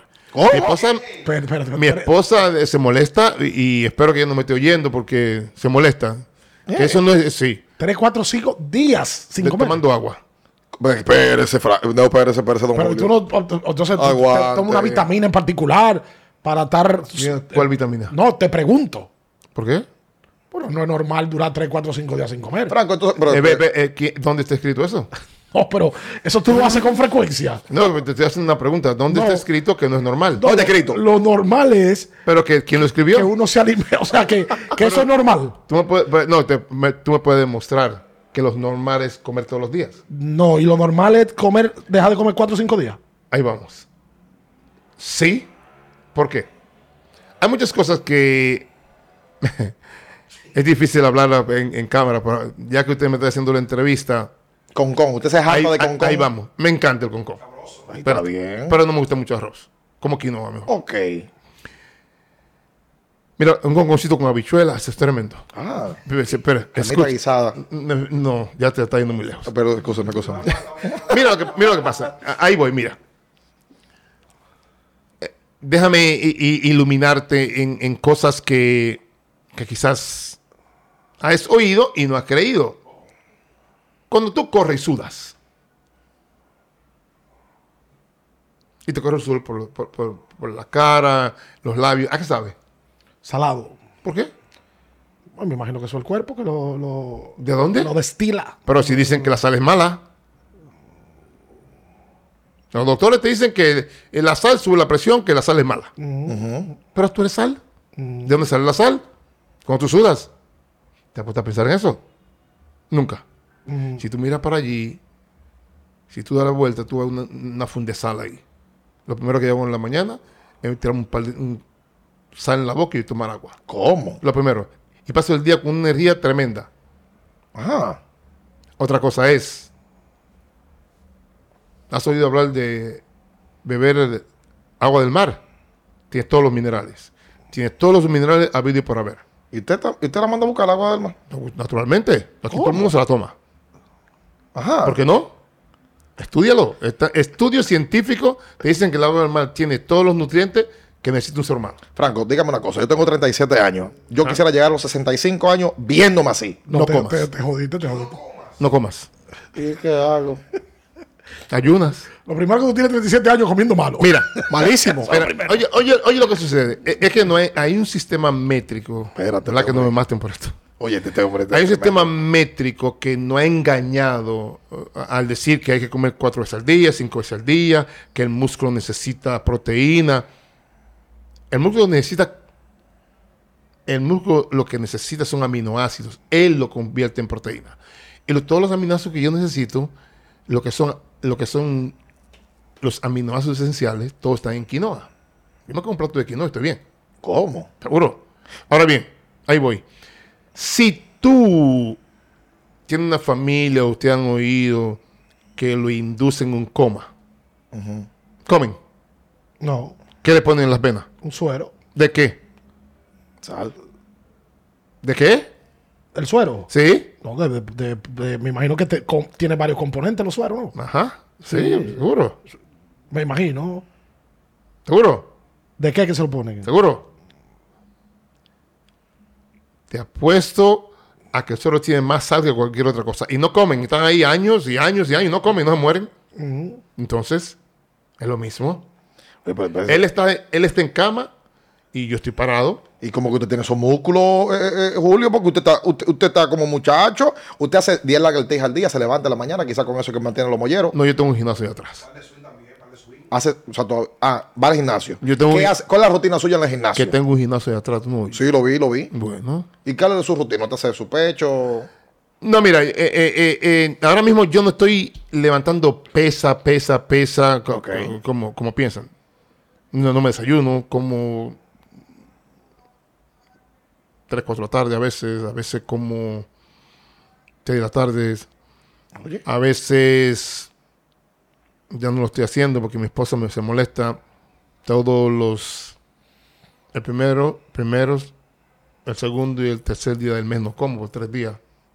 Primero, segundo, tercer día, al menos come. No, no, es que eso no es necesario comer. Si tú, mira, si tú te pones a, a- a- a mirar la historia del ayuno, por ejemplo, preguntó lo de la carne, hay tres padres de, de- de- de la nutrición en, el planeta Tierra. Hipócrates, el padre de la medicina, dijo que tu medicina sea tu comida y que tu comida sea tu medicina. Tres mil años atrás, griego. Claudio Galeno dijo lo mismo. Ellos dos fueron a hablar con el papá de los papás, Imhotep I, egipcio. Los egipcios son una raza de gente fuertes. Y él le preguntó si los egipcios comen mucha carne. Y ellos dijeron, no, ellos comen carne una vez al mes. Pero usted tiene que entender que este cuerpo es alcalino. Entonces, ¿qué voy a hacer yo? Bueno, la sal es buena, pero es la sal del mar. Oh. La sal yodada es malísima. El arroz es malo. La leche es mala. No. La harina es mala. Mm. ¿Seguro? Ay, Dios. Esos son cinco venenos blancos. O sea que, mire, yo me metí un hot dog anoche eh, cuando salí. Yo tengo como de 25 años que no como eso. Ande el diache. Y una cervecita, Franco. Traguito, un vinito. Vino a veces con mi esposa. Sí. Cerveza, a veces. Lo que, lo que más me gusta es lo natural. Yo puedo tomar tequila. ¿Por qué? Porque viene de un agave. Entonces, el tequila te lo tomas, te lo tomas con sal y limón y, y está igual. Porque es parte de la naturaleza. Viene de un agave. ¿Entiendes? Esa es la vida, la, la mejor bebida que tú te puedas tomar. Oye, oye, Franco, oye, Franco está, O está- sea, que está- lo- el tema de la sal, en otro perdón, nivel. porque el tema de la sal, para que no se malinterprete, no es que Franco come sal de la normal, sal del mar. Sal del mar. Exacto, porque no es la sal que venden en el supermercado. No, no, eso sal es, es yodada. El yodo es, es- es malísimo para el, el yodo nomás sirve para la gente, la tiroides. La gente que tiene tiroides mala, sí, la dan yodo, pero la yodada es mala. Julio Franco, está en los libros de récords. Eh, Franco, me voy a sentir mal ahora después de esta entrevista. Eh, ¿Por qué? pues la verdad. Yo te dije, pues, yo te, yo te dije anterior, yo te dije anteriormente que todos somos Diferente. Únicos. Sí, está bien, pero yo Haz ahora lo- me siento mal porque me metí ese hot dog anoche. no, no, pero comete, si- te, te- te gustó. Y después de que no vamos Pero a te, pero te gustó. Si te lleva de Bueno, comete dos. Me mató el hambre. Cómete dos. Y fúñete. Pero No, no, fíjate, a no, porque te 60 gusta. A los 65 no te va a ver así. No, imposible. sí, no, porque te- no seguro que sí, tranquilo. No, no, usted, no. usted hace su caminadita Mi también. mamá, con- mi- mi- ¿el qué? Su caminadita, la da también, eh, una corridita. Descalzo. Descalzo. Descalzo, sí, porque grounding, le- cuando tú caminas descalzo, la la- tierra, quiere sentir la eh, tierra. no, no que tú quieras sentir la tierra, que la- todos los minerales están en la tierra, entonces te descarga, eh, es, es- es profundo. Tú, tú descargas todo el estrés en la tierra, la tierra te bendice con todos sus minerales, especialmente el rocío por la mañana. Pero perdón, Franco, toda esta filosofía de vida. Oye, yo quiero, yo, yo, yo, Todo- oye, Espera, oye, espera, espera, espera, espera. Baila también, yo- Franco. Yo quiero, yo quiero. Ah, mi esposa, seguro. Sí. Sí. no, seguro, este es uno de los mejores ejercicios que hay. Merenguito, Franco, un- una salsita. Franco, pero escúchame, eh, usted dijo una cosa ahorita. Usted tiene 65. ¿Sí? ¿Y tiene un hijo de cuánto? ¿Perdón? ¿Tiene un hijo de cuántos años? ¿De cuatro años? Tuvo un hijo a los 58. No, a los No, a los 61. 61. ¿Y por qué no? Ah, pues batió. No, yo le he dicho que no. Eh, es Bian que está diciendo, yo no. El, el- el- el- el pro- el problema está en, en que, mira, tú, debes de entender. ¿Cómo? Mira, Dios en, en- en- en su sabiduría eh, nos dio todo en mamá, en la tierra. Por ejemplo, todo el musgo marino que viene en la playa, ¿verdad? Que ustedes botan aquí.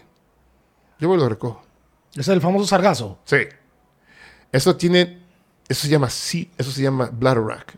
Tiene 10 minerales. Eso es lo que más yodo tiene en este planeta. ¿Y qué usted hace con eso? ¿Mm? ¿Qué usted hace con eso? Té. Té. Té. Oh. Ahorita te voy a enseñar algo y, y te va a asombrar. Mira, yo veo una alga marina que se llama Simos. Tiene 92 minerales. Oye, está a otro nivel esta entrevista. Fue. Entonces- Oye, no fuimos, no fuimos pelota. Está en En- otra en- cosa. entonces, si tú coges 10 minerales que tiene el bladderwrack y 92 minerales que tiene el Simos, son 102 minerales que tiene este cuerpo. Es decir, Dios nos creó a nosotros y fue lo último de la creación. El ser humano. Él creó todo lo que está en la tierra, Dios lo creó y dijo que era bueno y que lo creó para nosotros. Y si el cuerpo tiene 102 minerales y todos están en la tierra, hay una afinidad entre la tierra y Julio Franco. Es decir, yo miro el cuerpo humano como, como un escáner. Si yo me como un mango, cuando me como el mango, el escáner mira mango y todos los nutrientes del mango pues, lo puedo usar. Si cojo una zanahoria y me la como, el cuerpo humano, cuando te la comas, dice, ¿y qué va a hacer con esto?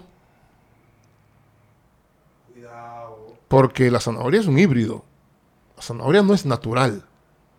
Entonces, ahí vienen todos los casos de enfermedades. eh, Porque si hay una afinidad entre la tierra y yo, lo que Dios hizo para que yo comiera, y yo me como esas cosas, voy a estar así. Vamos a usarlo.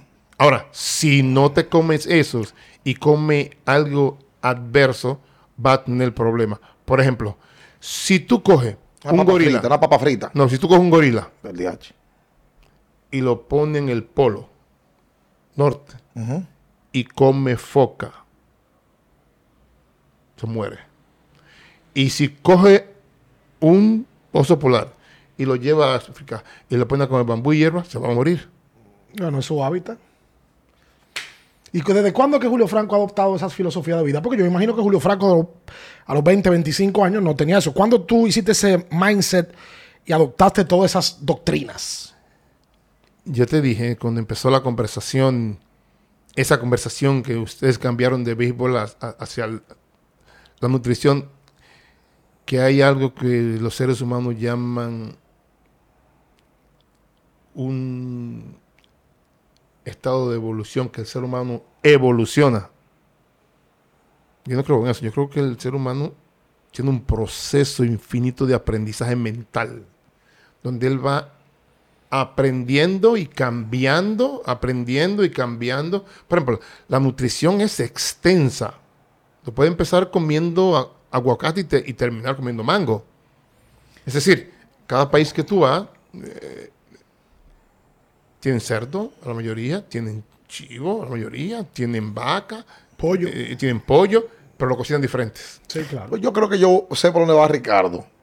Porque yo creo que escuchando esto, y, y la gente se podrá haber dado cuenta de que nosotros estamos escuchando a una persona especial.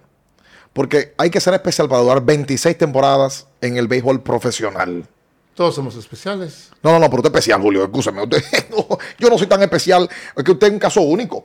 O sea, un caso único, porque que en Porque soy Ligas- único. De verdad. O sea, yo digo, ¿cómo es que este hombre... Roger. Clemens, Roger Clemens daba una entrevista eh, y, y lo revisaba aquí en- en- entre mis notas. Clemens le hacen la pregunta de ese enfrentamiento entre Julio Franco y él, que ha sido el de mayor edad en la historia de la pelota de grandes ligas.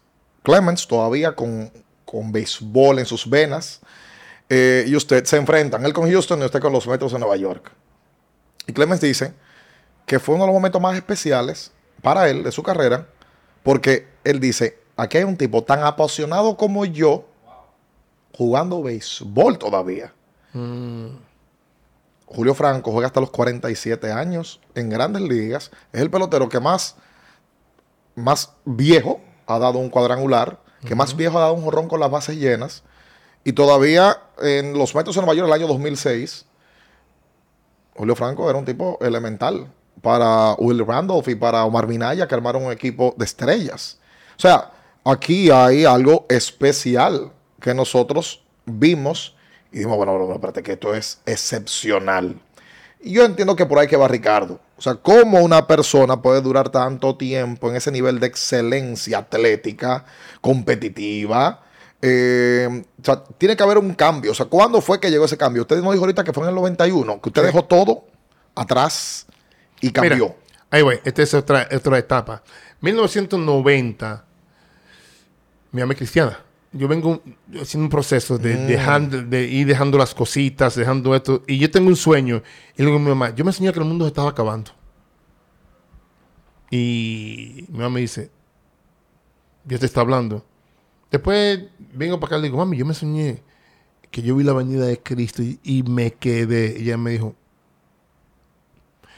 entonces yo le pedí a Dios, bueno, si tú existes, quítame esto, esto, esto, esto, esto, porque yo, no puedo solo.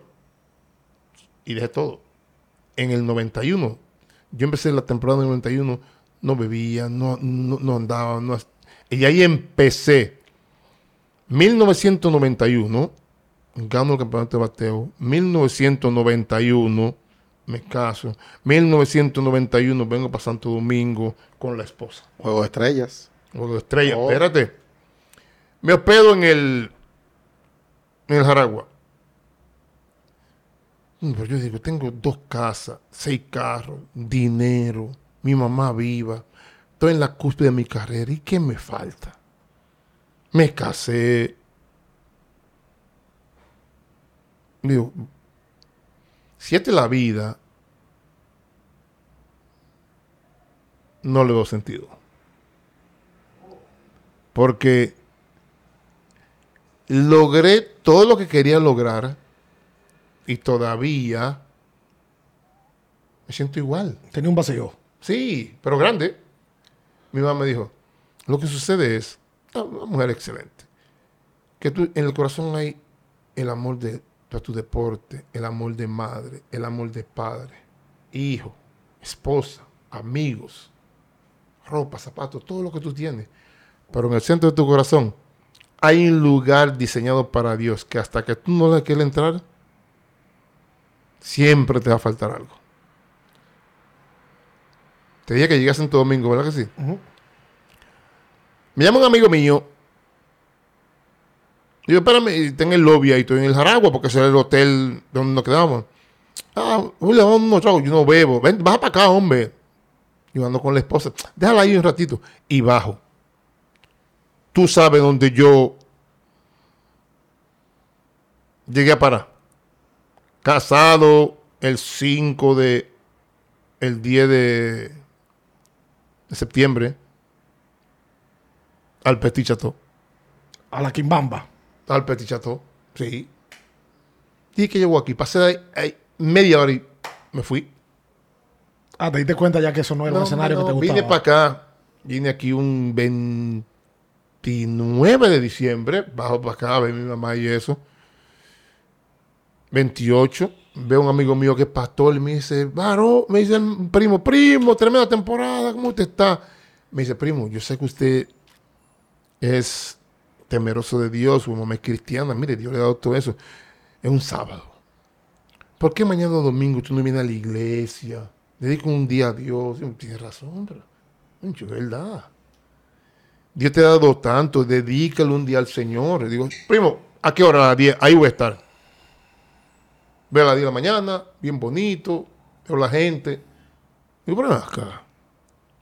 El tipo, no tenis sucia, aquel los zapatos doblados, aquel la camisa. Y esta gente está tan feliz. ¿Y qué tienen? Porque no, no tienen nadie tan, tan feliz aquí adentro. Se acaba el culto, voy a con el primo. Primo, gracias por invitarme. Entonces voy a comer para la casa que tengo hambre. Me dice, primo, venga esta noche. Digo, primo, usted era pelotero. Es 29 de diciembre. Usted sabe que aquí es fiesta y mañana gallo. Sé que me gusta bailar. Estoy casado con una mujer joven. Yo me voy para la capital. Me dice, de 7 a 9, no son dos horas. Se va el lunes. Me convenció y voy.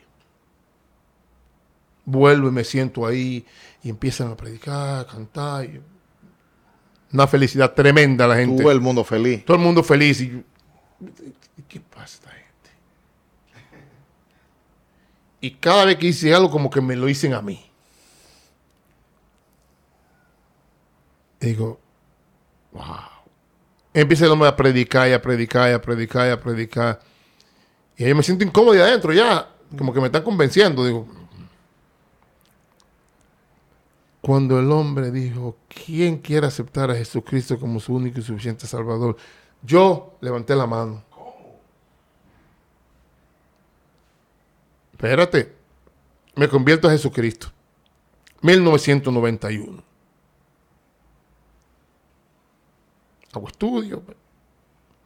Voy a levantar mi pesa. Pa, lo que te dije. Lesión. La lesión. Nunca me había lesionado. Pero, entonces, Me convertí. y ahora me dio. ¿Qué, qué pasó? ¿Qué pasó?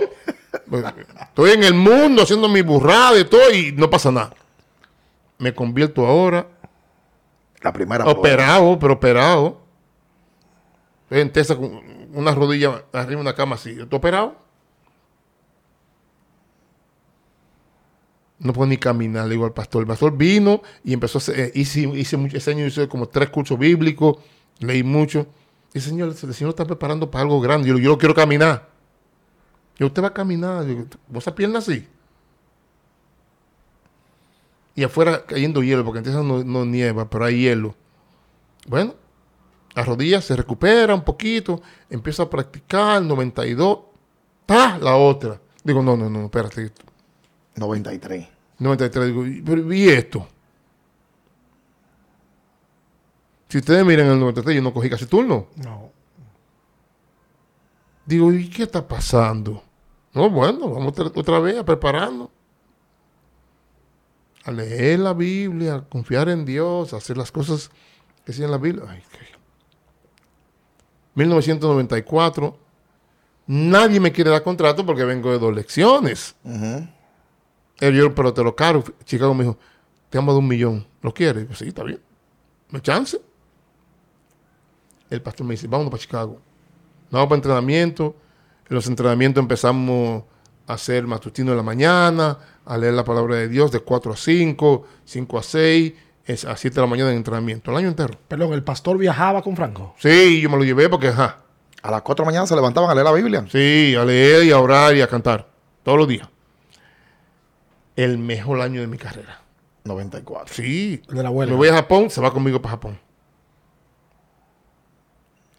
La historia corta, vengo de Japón, me botan otra vez. La pierna otra vez atrás. No se puede que Dios, lo que Dios, Dios, Dios me dice, Dios, mm, Silvano Robles, mi primo, me dice, Dios no sabe eh, sumar ni restar. ¿Cómo que Dios no sabe sumar ni restar? No, Él nada más multiplica. Me dice, esté tranquilo. La historia corta, voy a Tampa, voy a México, voy a Corea, vuelvo a México. Y de México para allá, lo que Dios me quitó, me lo dio doble. Porque tú dices que yo jugué hasta los 47 años, fue hasta los 49, porque con Dios fui me quitan dos años. O sea, realmente tenía 49. Tenía 49 años. Jesús. Es decir, que yo, llegué a- ahí a los 42 años y después Dios me dio seis más. Seis me quitó más. Dios, pero me dio seis más.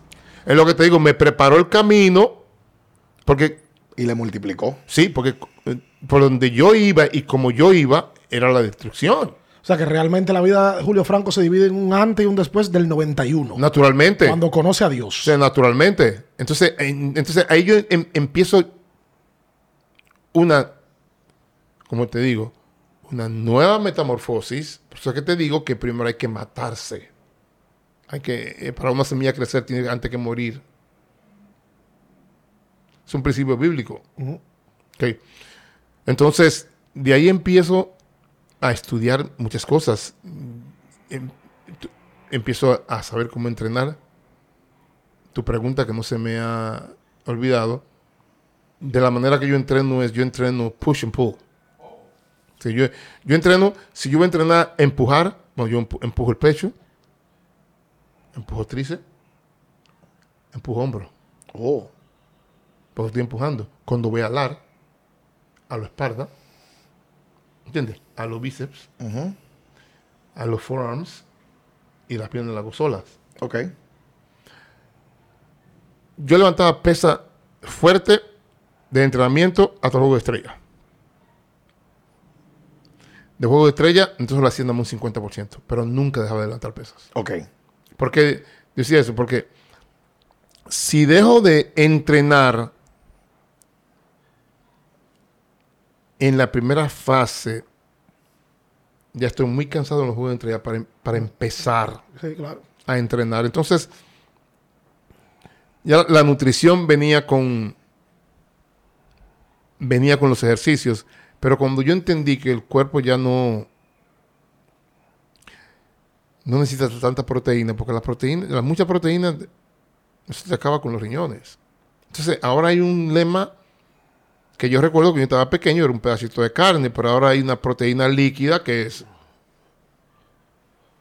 eso, eso- eso- eso es fatal. Eso, se- eso acaba contigo. Pues, usted sabe que yo que quiero llegar a ese punto que usted menciona de los años que Dios le multiplica.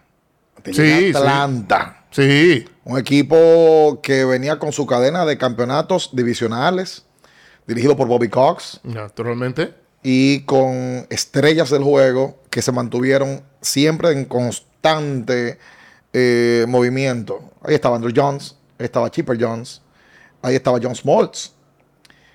Y lo traen a ser el emergente deluxe del equipo de los Bravos de Atlanta. ¿Cómo es que un hombre se mantiene en todo momento tan enfocado como para tomar un rol tan, tan importante en una liga nacional donde bateaba el pitcher, donde había situaciones? Y Julio Franco juega ahí seis temporadas, cinco temporadas, y luego se va a los Metros en Nueva York. Sí, mire, eh, recuérdate que, recuérdate que yo vengo desde el 88. Yo vengo ya en un enfoque que es progresivo. Es un enfoque que ya yo vengo eh, eh, progresando y ya lo mío no es tanto físico, sino mental, espiritual. Es decir, si el físico tiene que estar, en, la máquina tiene que estar en perfectas condiciones físicas porque tiene que ayudarte. Y tiene que estar fuerte, flexible. Y yo siempre trabajé fuerte y duro. Pero mi enfoque mental, yo entendí que tenía que ser mayor. ¿Por qué? Yo me puse a mirar los atletas, todos los peloteros, y aquí, y te voy a hacer una pregunta, y la pregunta no, no tiene que ser, la pregunta no es para ofender. Está en el béisbol, ¿verdad? ¿Cuántos peloteros ha visto con un libro en la mano? Sí. Ok. Pocos. ok. Pero si el béisbol es, como dicen, es 95% Mental. y 5%, ¿qué es lo que tenemos que entrenar? Ahí está. Ahí está. Ahí está la clave. Cuando entrenas tu mente, todo llega a pasar a una etapa más alta. Porque eso es lo que te traiciona. Lo que te traiciona la mente. Cuando yo estoy levantando pesa, mi mente, yo no me controla, yo controlo mi mente. ¿Entiendes? Hay una cosa que yo no puedo controlar el error físico que haga. Siempre lo voy a controlar. Pero mi mente sí. Mi mente está en mí. Yo puedo controlar lo que voy a decir, lo que voy a tocar, lo que voy a comer, lo que voy a palpar. Cuando quiero dormir. Eso no puedo hacerlo. Cuando voy a comer.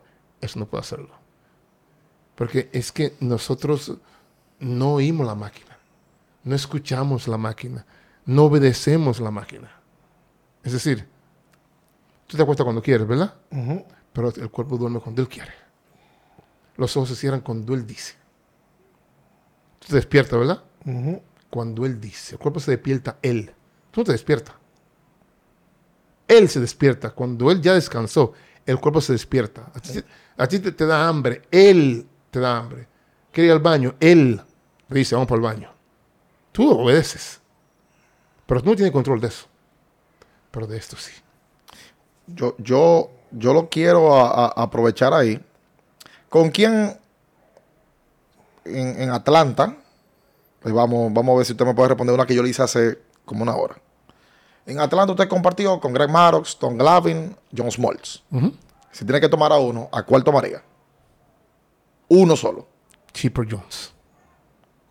Pero espérese, pues yo le mencioné tres pitchers. Para abrir, un Ah. pa' abrir un juego 7. Para abrir, Para abrir un juego 7 de una serie mundial. Greg Maddox. ¿Por qué? Porque Greg Maddox tenía velocidad. Greg Maddox te pichaba 8 entradas. Tenía un slider a 91 millas por hora. Y era tan bueno como los otros dos. Pero era más fuerte, tiraba más duro. En speed kills. Como bateador, si yo tengo que enfrentarme a un pitcher que tire 88 y a uno que tire 95, ¿cuál te quiero enfrentar? 95. Yo no quiero enfrentar al que tira 88. No me quiero enfrentar a un tipo que tira tan duro. A recta 95 aquí, a una recta 95. A 88 yo la miro y me río. ¿Entiendes? Entonces, eso es. Ahora bien, entiendo tu pregunta y te di mi respuesta, pero en finesse, en control of that ball, en control de lo que él hace. The master es Greg Maddox. Maddox. Y el caso, porque mencionaste rápido a Chipper Jones, inclusive, antes de la entrevista hablábamos de que tú llegabas al clubhouse o llegabas al plate y el primero que estaba era Chipper Jones. Furcal te lo dijo. ¿Cuál era la rutina que tú pudiste ver de Chipper Jones? Yo nunca lo vi llegar. Él siempre estaba. Yo siempre estaba jugando. Desde que todo el mundo llegaba, él estaba ahí jugando. No sé a qué hora llegaba. Chipper era una persona to himself, como dicen. Él era muy, muy, muy de él mismo. Él entraba, tú entrabas, y él estaba tan enfocado en su juego que tú le decías, hey, Chip, y él te decía, hey. Y no, no, no miraba. Está jugando carta ahí. Solitaria, todos los días. Solitaria y comiendo y, y- y- y dip chips. Él se levantaba de ahí, se ponía los zapatos, para el cage a, a batear soft toss. De ahí a las dos y media, él cogía y se iba a coger rolling solo en el terreno. Entraba, comía algo y después se preparaba para la práctica. Pero ya él le había bateado y había cogido su rolling. O sea, antes de que todo el mundo lo hiciera, ya lo había hecho. Ya lo había hecho. Ya él estaba preparado. Entonces, él venía y cuando, como es un equipo y el equipo tiene que practicar en conjunto, entonces él participaba en conjunto con el equipo. Pero ya el trabajo extra de él estaba hecho. Wow. No sé si me doy a Sí, entender. por supuesto. El de él, el que él tenía que hacer que necesitaba para él. para él. Andrew Jones es el mejor centerfield que vio Julio Franco desde el mejor asiento del juego que está ahí en un terreno o desde un clubhouse, desde un dogout. Defensivo. Hazme la pregunta otra vez. ¿Es Andrew Jones el mejor centerfield que vio Julio Franco desde el terreno de juego? No que vi, que he visto. Sí, porque sigue viendo. Seguro. Que, que- que- que yo he visto los centerfield que te siguen jugando y antes de él, no hay comparación. Defensivamente. No la hay. Es que no la hay. Y, te voy a decir eso por algo que, que, para mí lo entiendo hoy, lo entendí ya después del 91, es que todos venimos a esta tierra con algo que no se puede enseñar. Instinto. Los instintos de Andrew Eran naturales. Y por arriba de lo, del- del- del- Pero ahí voy.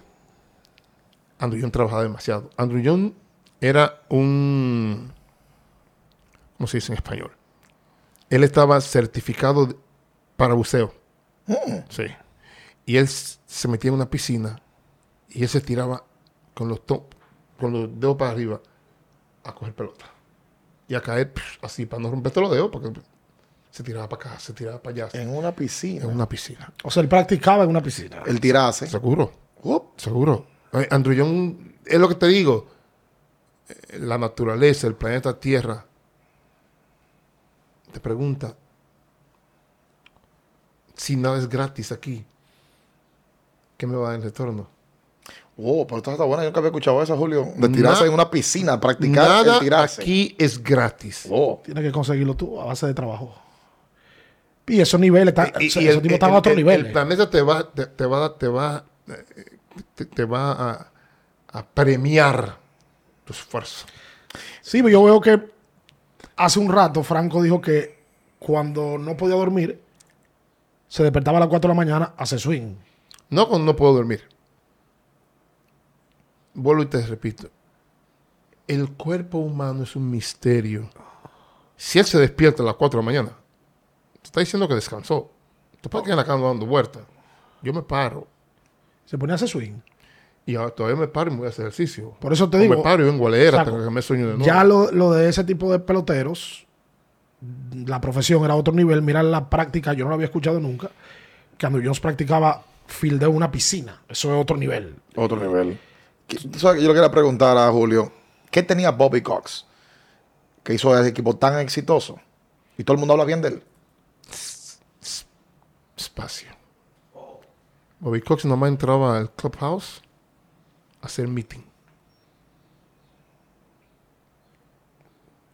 Cada serie que venía él entraba a hacer meeting. Él nunca entraba al clubhouse. Él decía que el clubhouse era de los peloteros. Y él, iba y practicaba y defendía a los peloteros. Y cada uno de sus peloteros, él iba. ¿Cómo está hoy? Te vi ayer medio triste. ¿Qué está pasando? Vamos a hablarlo. ¿Entiendes? Y te defendía. Pero tú sabes que era un manager que como te hacía así, no era hipocresía. El tipo amaba a sus peloteros. Eh, fue el mejor dirigente tuyo en Grandes Ligas. Sí, by far. Pero él tenía, él tenía en ese clubhouse cuatro columnas. Tenía Chipper Jones, John Small, Tom Glavine, Greg Maddox. Tenía una regla. No quiero que suene ningún celular en el clubhouse. Y ahí no sonó nunca un celular. Y ningún pelotero salía tarde. Eso era para que nadie se entretuviera, me imagino. Que todo el mundo tuviera focus. No, es que él decía, si quieres el, el celular, sal para afuera. Vete para el parqueo, habla lo que tú quieras. Aquí no. Aquí no, en el club Aquí no. Este- ah, no, aquí no. Porque él decía, si hay 30 peloteros y están los 30 hablando por el celular, nunca va a haber una armonía de equipos. Ah, lo que buscaba era compenetración entre Naturalmente, naturalmente. Lo que quería era que el equipo podía compenetrarse y hablar cosas del juego, hablar a quién nos vamos a enfrentar, mirar los contrincantes. El televisor estaba ahí con el pitcher de hoy. Era, él, él- él lo- él lo que quería era te- eh, que, que hubiera una armonía de, de béisbol en, en- Y hasta hablar de temas personales, porque el naturalmente. también na- naturalmente. hizo Franco hizo amigos en el béisbol. Yo. Amigos, sí. No. ¿Cómo que no? No. No. Hizo familia, hermanos. Mira, porque eh, eh, lo que sucede es que, eh, y, y tú, tú le haces esa pregunta a, a varias personas, te van a decir que, que no, el pelotero más carismático que yo he visto, y nada más tuve el privilegio de jugar con dos años con él, el pelotero, uno de los mejores pitchers de, la historia de béisbol, y, en el clubhouse es una persona que lo da todo por el equipo, una persona que siempre tiene el clubhouse eh, contento y esto y eso. Pedro Martínez. Pero yo no puedo ser amigo de Pedro Martínez porque si me cambian, si me cambian a otro equipo, tengo que enfrentar a Pedro Martínez. Si me tiene que dar un pelotazo, Pedro me lo va a dar. Y no me va a gustar. Entonces, si Pedro me da un pelotazo, si somos amigos, yo me voy a reír. Pero me dio, yo sé que me dio de maldad. Pero si no somos amigos, te voy a meter, también te voy a dar tu. Una línea. No, línea no, no, ninguna línea. Si me da un pelotazo y yo me doy cuenta que un pelotazo, bueno, vamos, a a tener- fajar. vamos a tener una pelea de perro. Sí. Entonces no podemos ser amigos. Pero, El Pe- propio pero Pedro es pitcher. y Entonces, el- somos, somos, somos compañeros de equipos. pero lo ofensivo, porque Pedro es pitcher te puede ¿Con un quién salía a cenar Julio Franco, y, por ejemplo? si, y si se tira en segundo y me quiere partir un pie. Oh. O, o- o si, o si, o si, si tú eres pitcher y yo somos amigos de otro equipo y, y Pedro le da y él quiere darle a Pedro, ¿vas a que le dé? No, tiene que Tengo, defenderlo. tengo que desbaratarlo. O sea que por eso Franco no hizo amigo en el. No, es que no, no hay amistades en, en el béisbol. En la competencia, en la Es rivalidad. una competencia, la rivalidad dentro del terreno de juego. Mira, lo que sucede es que quizás no te hayan entendido tú esto. El pelotero tiene dos personalidades. El pelotero es un pelotero profesional, dentro y fuera del terreno de juego. Eso quiere decir, con la ropa y con el uniforme. Pero en el terreno de juego, he's a warrior, Guerrero. un guerrero. Lo que es es un guerrero. Y él entra ahí para ganar a cualquier modo. Aunque cuando se termine el juego, vayamos a cenar. Pero ahí dentro, Sí, porque yo sí te iba a decir, y si Dios te ponía en el camino un compañero de equipo por 10 años y por cosas del destino que no controla tú le tomabas mucho cariño y se hacían amigos. Porque eso pasa. Mira, Valeria como lo que tú jalaba. duras y muchos años en un equipo Mira, y que cliquean mi- mi- y hacen amistad. mi- Mira lo que sucede. Si yo tengo 10 años en un equipo, ya soy el líder de este clubhouse. No puedo tener amigos. Trato a todo el mundo igual. Porque soy el mayor de aquí, entonces no puedo tener... Canchanchanes. No, no, no canchanchanes, que no puedo, ten- no puedo tener... Un no- favorito. No, no. Exacto. Tengo que tratar a todo el mundo igual y tener a todo el mundo en un rol de compañerismo. Que ellos te vean como un líder a quien pueden venir a hablar contigo, a quien pueden invitar a cenar por un problema, a quien pueden venir un consejo, alguien así. Pero amigos, Franco, oye, No, ya está, está, está. pregunta. El partido que nunca va a olvidar por lo bueno y el partido que nunca va a olvidar por lo malo. mira, el partido que nunca voy a olvidar por lo malos 19 de septiembre, Yankee Stadium, 1981. 1981. Está pichando Ron Gidrick. Uf. Me tiró un slider adentro. Este año yo iba a ser rookie del año. Y yo hice con un bate grande, hice. Y me partí la muñeca. Oh. Se acabó la temporada. Ron Gidrick me ganó el campeonato de bate, me ganó el rookie del año. Nunca lo he olvidado. Todavía no lo olvido. Mira, aquí está. Y aquí está el trademark. No lo olvido nunca. Sí. ¿Y el partido que más usted recuerda? Dos. A ver. El partido que más recuerdo, nada más tuve la oportunidad de batear 1991 All-Star Game, Juego este del 91, se fue en Chicago. Chicago. Sí. Estaba pichando Ron Dibble. Me tenía dos bolas sin strike y le gustaba el tirador. Y yo dije, si me tira una recta afuera, vamos a bailar tango. Sí mismo fue. Doble por el, por el right field y me gano el MVP y lo doy el trofeo a mi mamá que estaba ahí conmigo. Wow. Wow. Eso es. Priceless. Ese es uno que no olvidará. ¿Y el otro?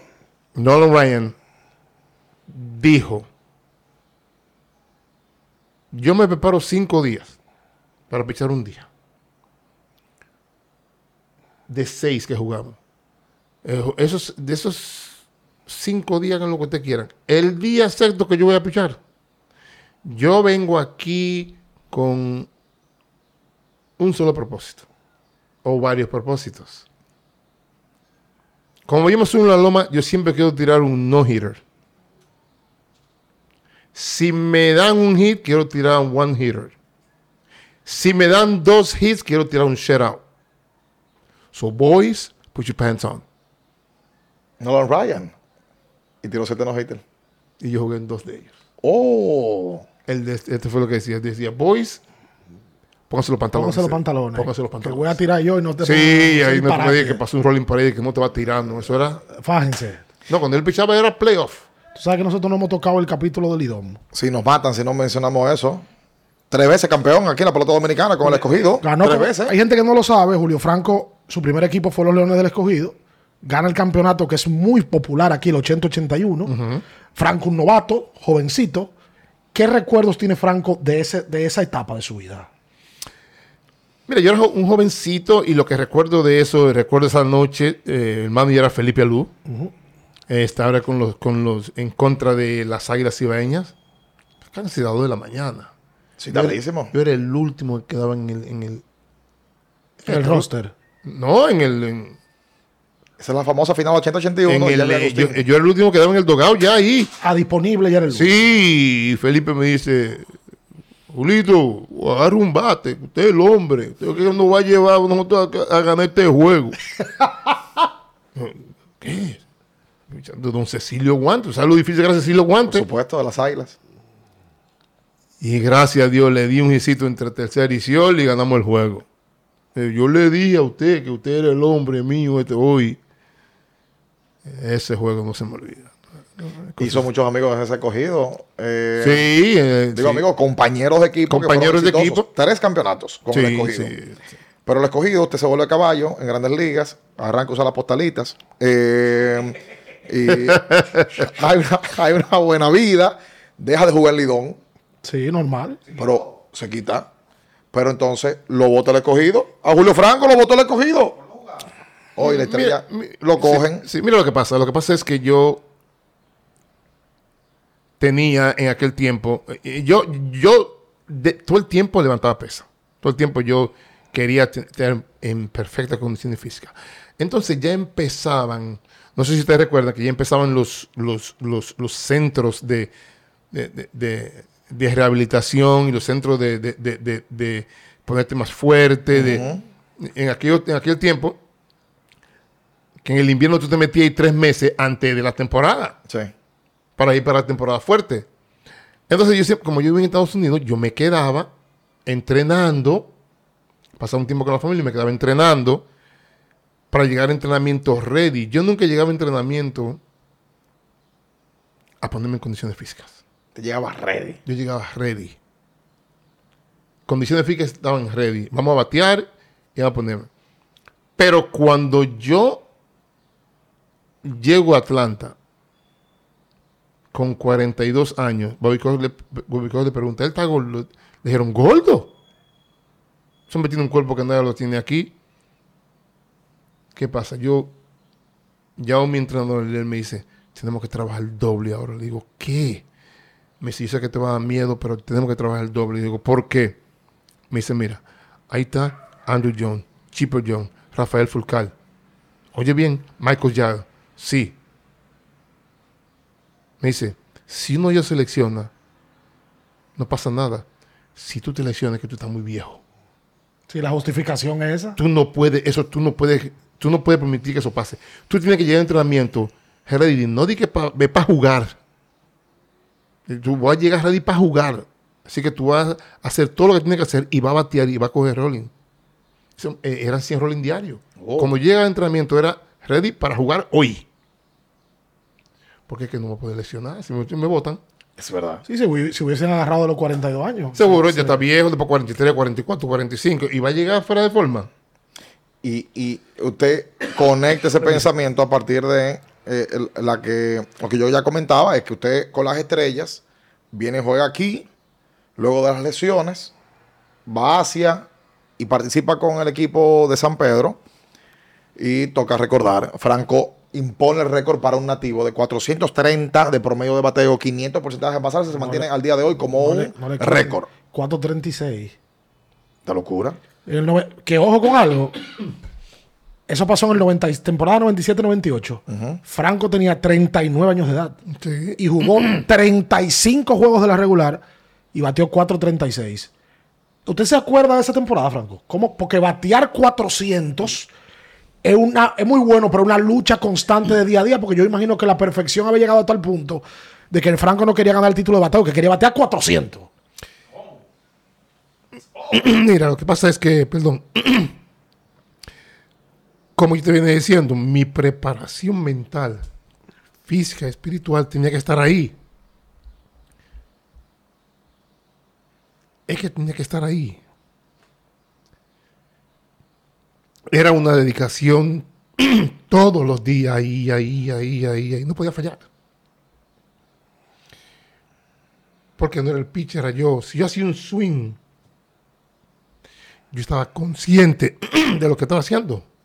Y, y yo lo voy a aprovechar porque con el tema de las estrellas y ese propio enfoque, en el 2001-2012 era uno de los mejores equipos que ha visto la historia de la República Dominicana. Vladimir Guerrero, Félix José, Abraham Núñez, Julio Franco, Julio Lugo, Alfonso Soriano, la estrella blanca Morgan Esper, eh, Tony Eusebio. Estaba también Pablo Zuna. Sí. Y María Alexander debió andar por ahí también, ¿no? Un equipazo, un equipazo de las estrellas que se quedó a medio juego de la final famosa del Licey Águilas del Tulilazo y demás. Ese equipo, las estrellas, todo el mundo pensó que iba a arrasar, pero eh, siempre se menciona ese conjunto y uno siempre recuerda que se menciona a Julio Franco como parte de ese gran grupo. ¿Lo recuerda? Sí, lo recuerdo. Como hoy, sí. Tremendo equipo. Eh, no pudimos terminar y. Y como digo, yo no veo. Hoy no veo el béisbol como un fracaso, una decepción, sino. de todo- eso es la vida. Qué duro, Franco. Oye, está duro, Franco. Batió, nada más batió 388. Ese, Yo te- ese- ese- no, en la temporada regular. ¿Cuánto? 388. Jesús, señor. Le fue mal para el 436 que había bateado. ¿no? Exacto, bajó, bajó, bajó. Ah, Franco, ¿qué pasó ahí que te fue mal? ahí? Ya venía menguando. Ay, ay, ay, ay, ay, ay, ay. El emperador, Tano Martino, me dice usted que, que le puso el. sí, el- Tano Martínez, yo creo que fue que me puso el emperador, sí. Por cierto, un saludo para Tanito Martino, que va a ver esta entrevista, yo lo sé. Seguro. Hijo de Tano, estrellista enfermo. Sí. Y que Franco debe de conocer, ¿verdad? El hijo de, Sí, sí. de Tano. Tú sabes que había un mito antes, pero ya yo sé dónde viene el mito. A ver, ¿qué? Yo recuerdo que una vez cuando Franco venía a Estados Unidos decía, no, porque Franco no bebe el agua de República Dominicana. ¿Tú no llegaste a oír eso, Franco? Sí, yo oí esas cosas. ¿Y sí. qué era lo que ¿De dónde salió eso? Mira, eh, eh, eh, en, en verdad no sé, no sé. Eh, lo que todo viene, eh, Porque hoy, hoy me dan la razón. Yo me, me caso mi primer año en grandes ligas. Hago mi residencia en Estados Unidos. A los cinco años me, me hago ciudadano americano. Y para los dominicanos en aquel tiempo eso era una traición. Entonces eh, me crucificaban, me crucificaron por eso. Pero hoy se dan cuenta que no es tanto por por traicionar a la patria. Lo que sucede es que es en aquel tiempo, en aquel tiempo, me era más fácil vivir con mi esposa de aquel lado Claro. que vivir aquí, ¿entiendes? Pero te crucifican y por eso nunca me llevo de, de- de- lo que digan. Todas las personas pueden decir lo que quieran, pero una cosa es si es cierto o no es cierto. Ojo, esta entrevista es en su casa en el Ingenio Consuelo. Sí. ¿Dónde? Oye, municipio de Consuelo. Cuando Franco está en República Dominicana, está aquí en Consuelo. Estoy aquí. ¿Pero dónde vive Julio Franco? Yo soy ciudadano del mundo. Me gustó. El mundo que yo veo, los seres humanos le ponen barreras y fronteras. El mundo Dios lo hizo para nosotros los seres humanos y cuando lo hizo no hizo ba- barreras y fronteras. ¿Dónde ha vivido, dónde ha hecho residencia Julio Franco en los últimos 10 años? México, Corea. México, Corea, New York, aquí, Venezuela. Venezuela, Japón. Es decir, Ciudadano del mundo, ¿es verdad? sí, Y si Franco se tiene que quedar con al una ciudad- igual, al igual que jugué en México, jugué en Santo. Domingo, jugué en Corea, jugué en Estados Unidos, Japón. jugué en Japón. Y en todos lados batió. Igual que. No, lo que te quiero decir es No, que. no, mentira. Parece un. Yo, eh, parece un círculo que se vuelve a formar, ya que yo jugué pelota en Santo Domingo, estoy aquí. Jugué pelota en Estados Unidos, volví a jugar pelota en Estados Unidos. Jugué pelota en México, volví como a jugar pelota en México. Ahora volví a México como manager, volví a México como gerente general jugué béisbol en Corea, volví a Corea como coach de bateo, jugué béisbol en Japón, volví a Japón como manager. Es decir, Es verdad. un círculo. Antes de irnos. Me gustó esa pregunta que tú le ibas a hacer. No, antes de la ciudad, me llegó ahora cuando hablo de gerente. Julio César Franco no ha dirigido pelota invernal dominicana. Ay, es verdad. Dirigió Venezuela, campeón en Venezuela. Ay. Y hablamos un poquito fuera del aire de que ya no le interesa mucho dirigir, más oficina. Si a Julio César Franco le- en algún momento le hacen una oferta de gerentear en la Liga Dominicana de Béisbol, ¿lo pensaría? Sí, siempre, siempre pienso las cosas y lo voy a compartir con mi esposa a ver si es lo correcto e- en ese tiempo. Me depende de dónde esté. Porque sabe que si estoy de, de gerente en Corea, Japón, sabe que si tengo tres años de contrato, pues un gerente cuando se termina la temporada es que em- empieza su arduo trabajo de volver a reestructurar el equipo. Es como un juego de ajedrez. Tú miras las piezas que funcionan, las que no funcionaron, las que quieres cambiar las que quiere y las que quiere estructurar. Es un juego que y, tiene, y tiene que saber mover tus piezas. Además de eso, te dan un budget, te dan un presupuesto que tiene que Mantenerlo. mantenerlo o bajarlo. Saber, saber administrarlo. saber administrarlo. Entonces, son muchos números y, y- y- y muchas llamadas y muchos emails. de- pero es mi país. eh, eh, Podría, podría pensarlo Está abierto esa posibilidad. Todo el tiempo. Yo siempre estoy abierto. Venezuela, Japón, Corea, México, República Dominicana. Una ciudad que a Julio Franco le, le- le movió más el corazón, que, que dice, bueno, si yo quiero pasar los últimos 5 o 10 años de mi vida, viviría en esa ciudad. Pregúntale a mi esposa. Oye, qué duro. O sea, que es la que a ella le gusta, no la que a Franco le gusta. No, sí, pregúntale a ella.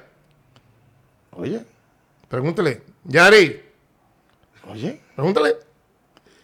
Yo sé cuál es. Ok, y, y ella. Yari. Yo, yo. Dijo Corea. Corea. Te dije. Y en- en Corea. ¿En qué, ¿En qué parte de Corea? Si hay. ¿Dónde? En Busan. En Busan.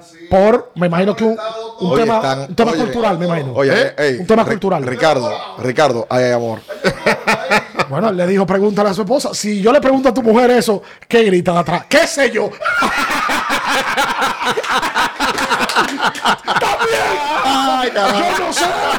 En el asturiano. Ay, Señores, Julio Franco con nosotros.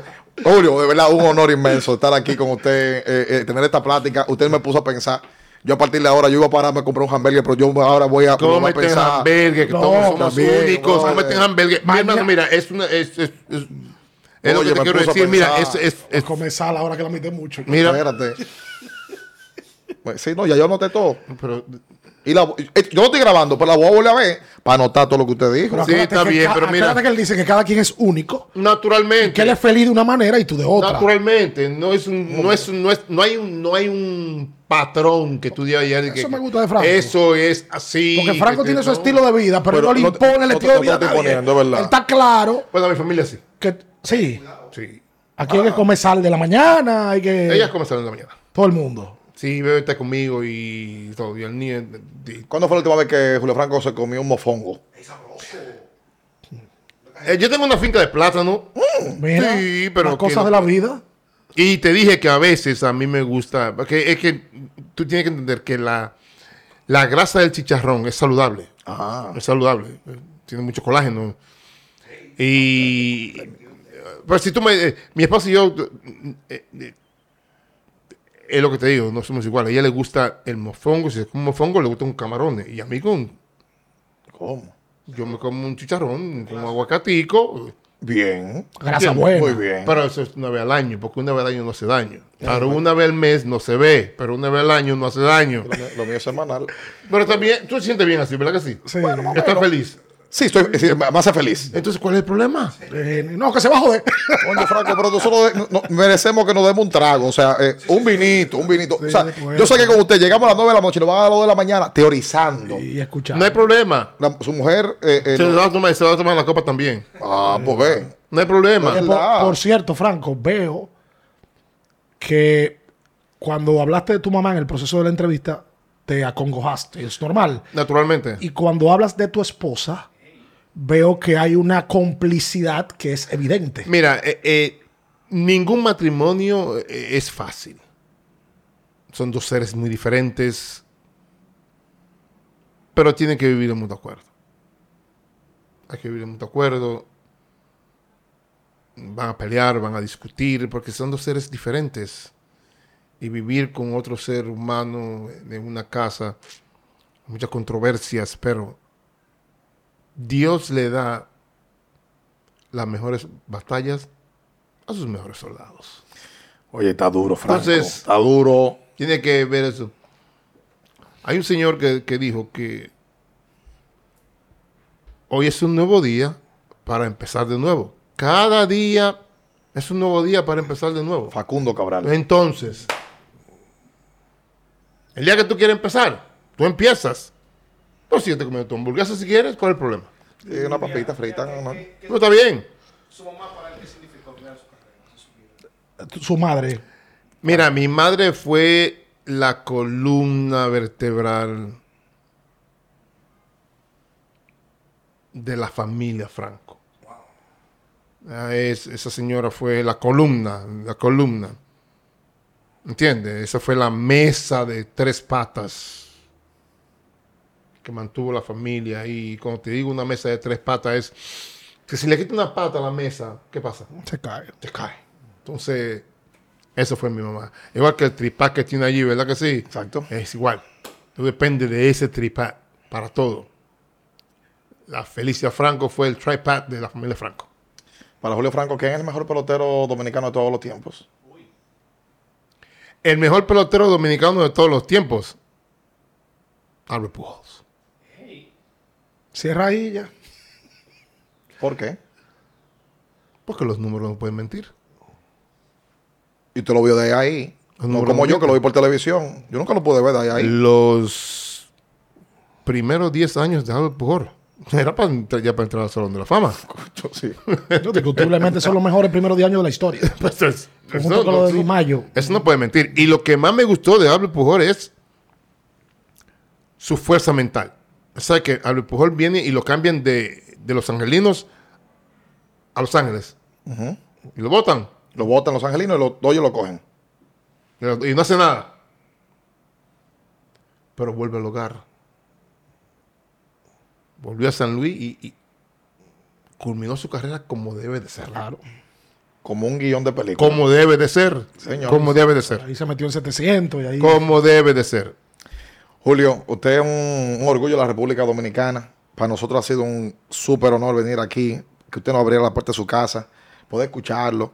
Eh, tanta sapiencia, un, solo hombre, tanto que representa al, dominicano de, criarse aquí en estas calles de Consuelo y llegar hasta lo más alto del béisbol de los Estados Unidos y del mundo. Eh, es, un, es un mensaje que aquí el dominicano, el joven dominicano que está ahora mismo en una academia, que está ahora mismo trabajando para poder ser y firmar en grandes ligas, o que está ahora mismo luchando en liga menor para llegar a las mayores, debería de tomarlo, tomarlo, y, los que también están arriba, eh, tomar una referencia de lo que usted, siendo un ejemplo vivo, le ha dejado a la industria de este país, a la pasión de este país, que es el béisbol. Gracias por tanto, gracias por, por darnos este, este gran chance. De verdad que sí. Mira, en verdad, en verdad, gra- gracias a ustedes por venir aquí y hacerme pasar un gran momento, unas cuantas horas de, de, de recuerdos, porque yo siempre he dicho que no es la meta, es la jornada.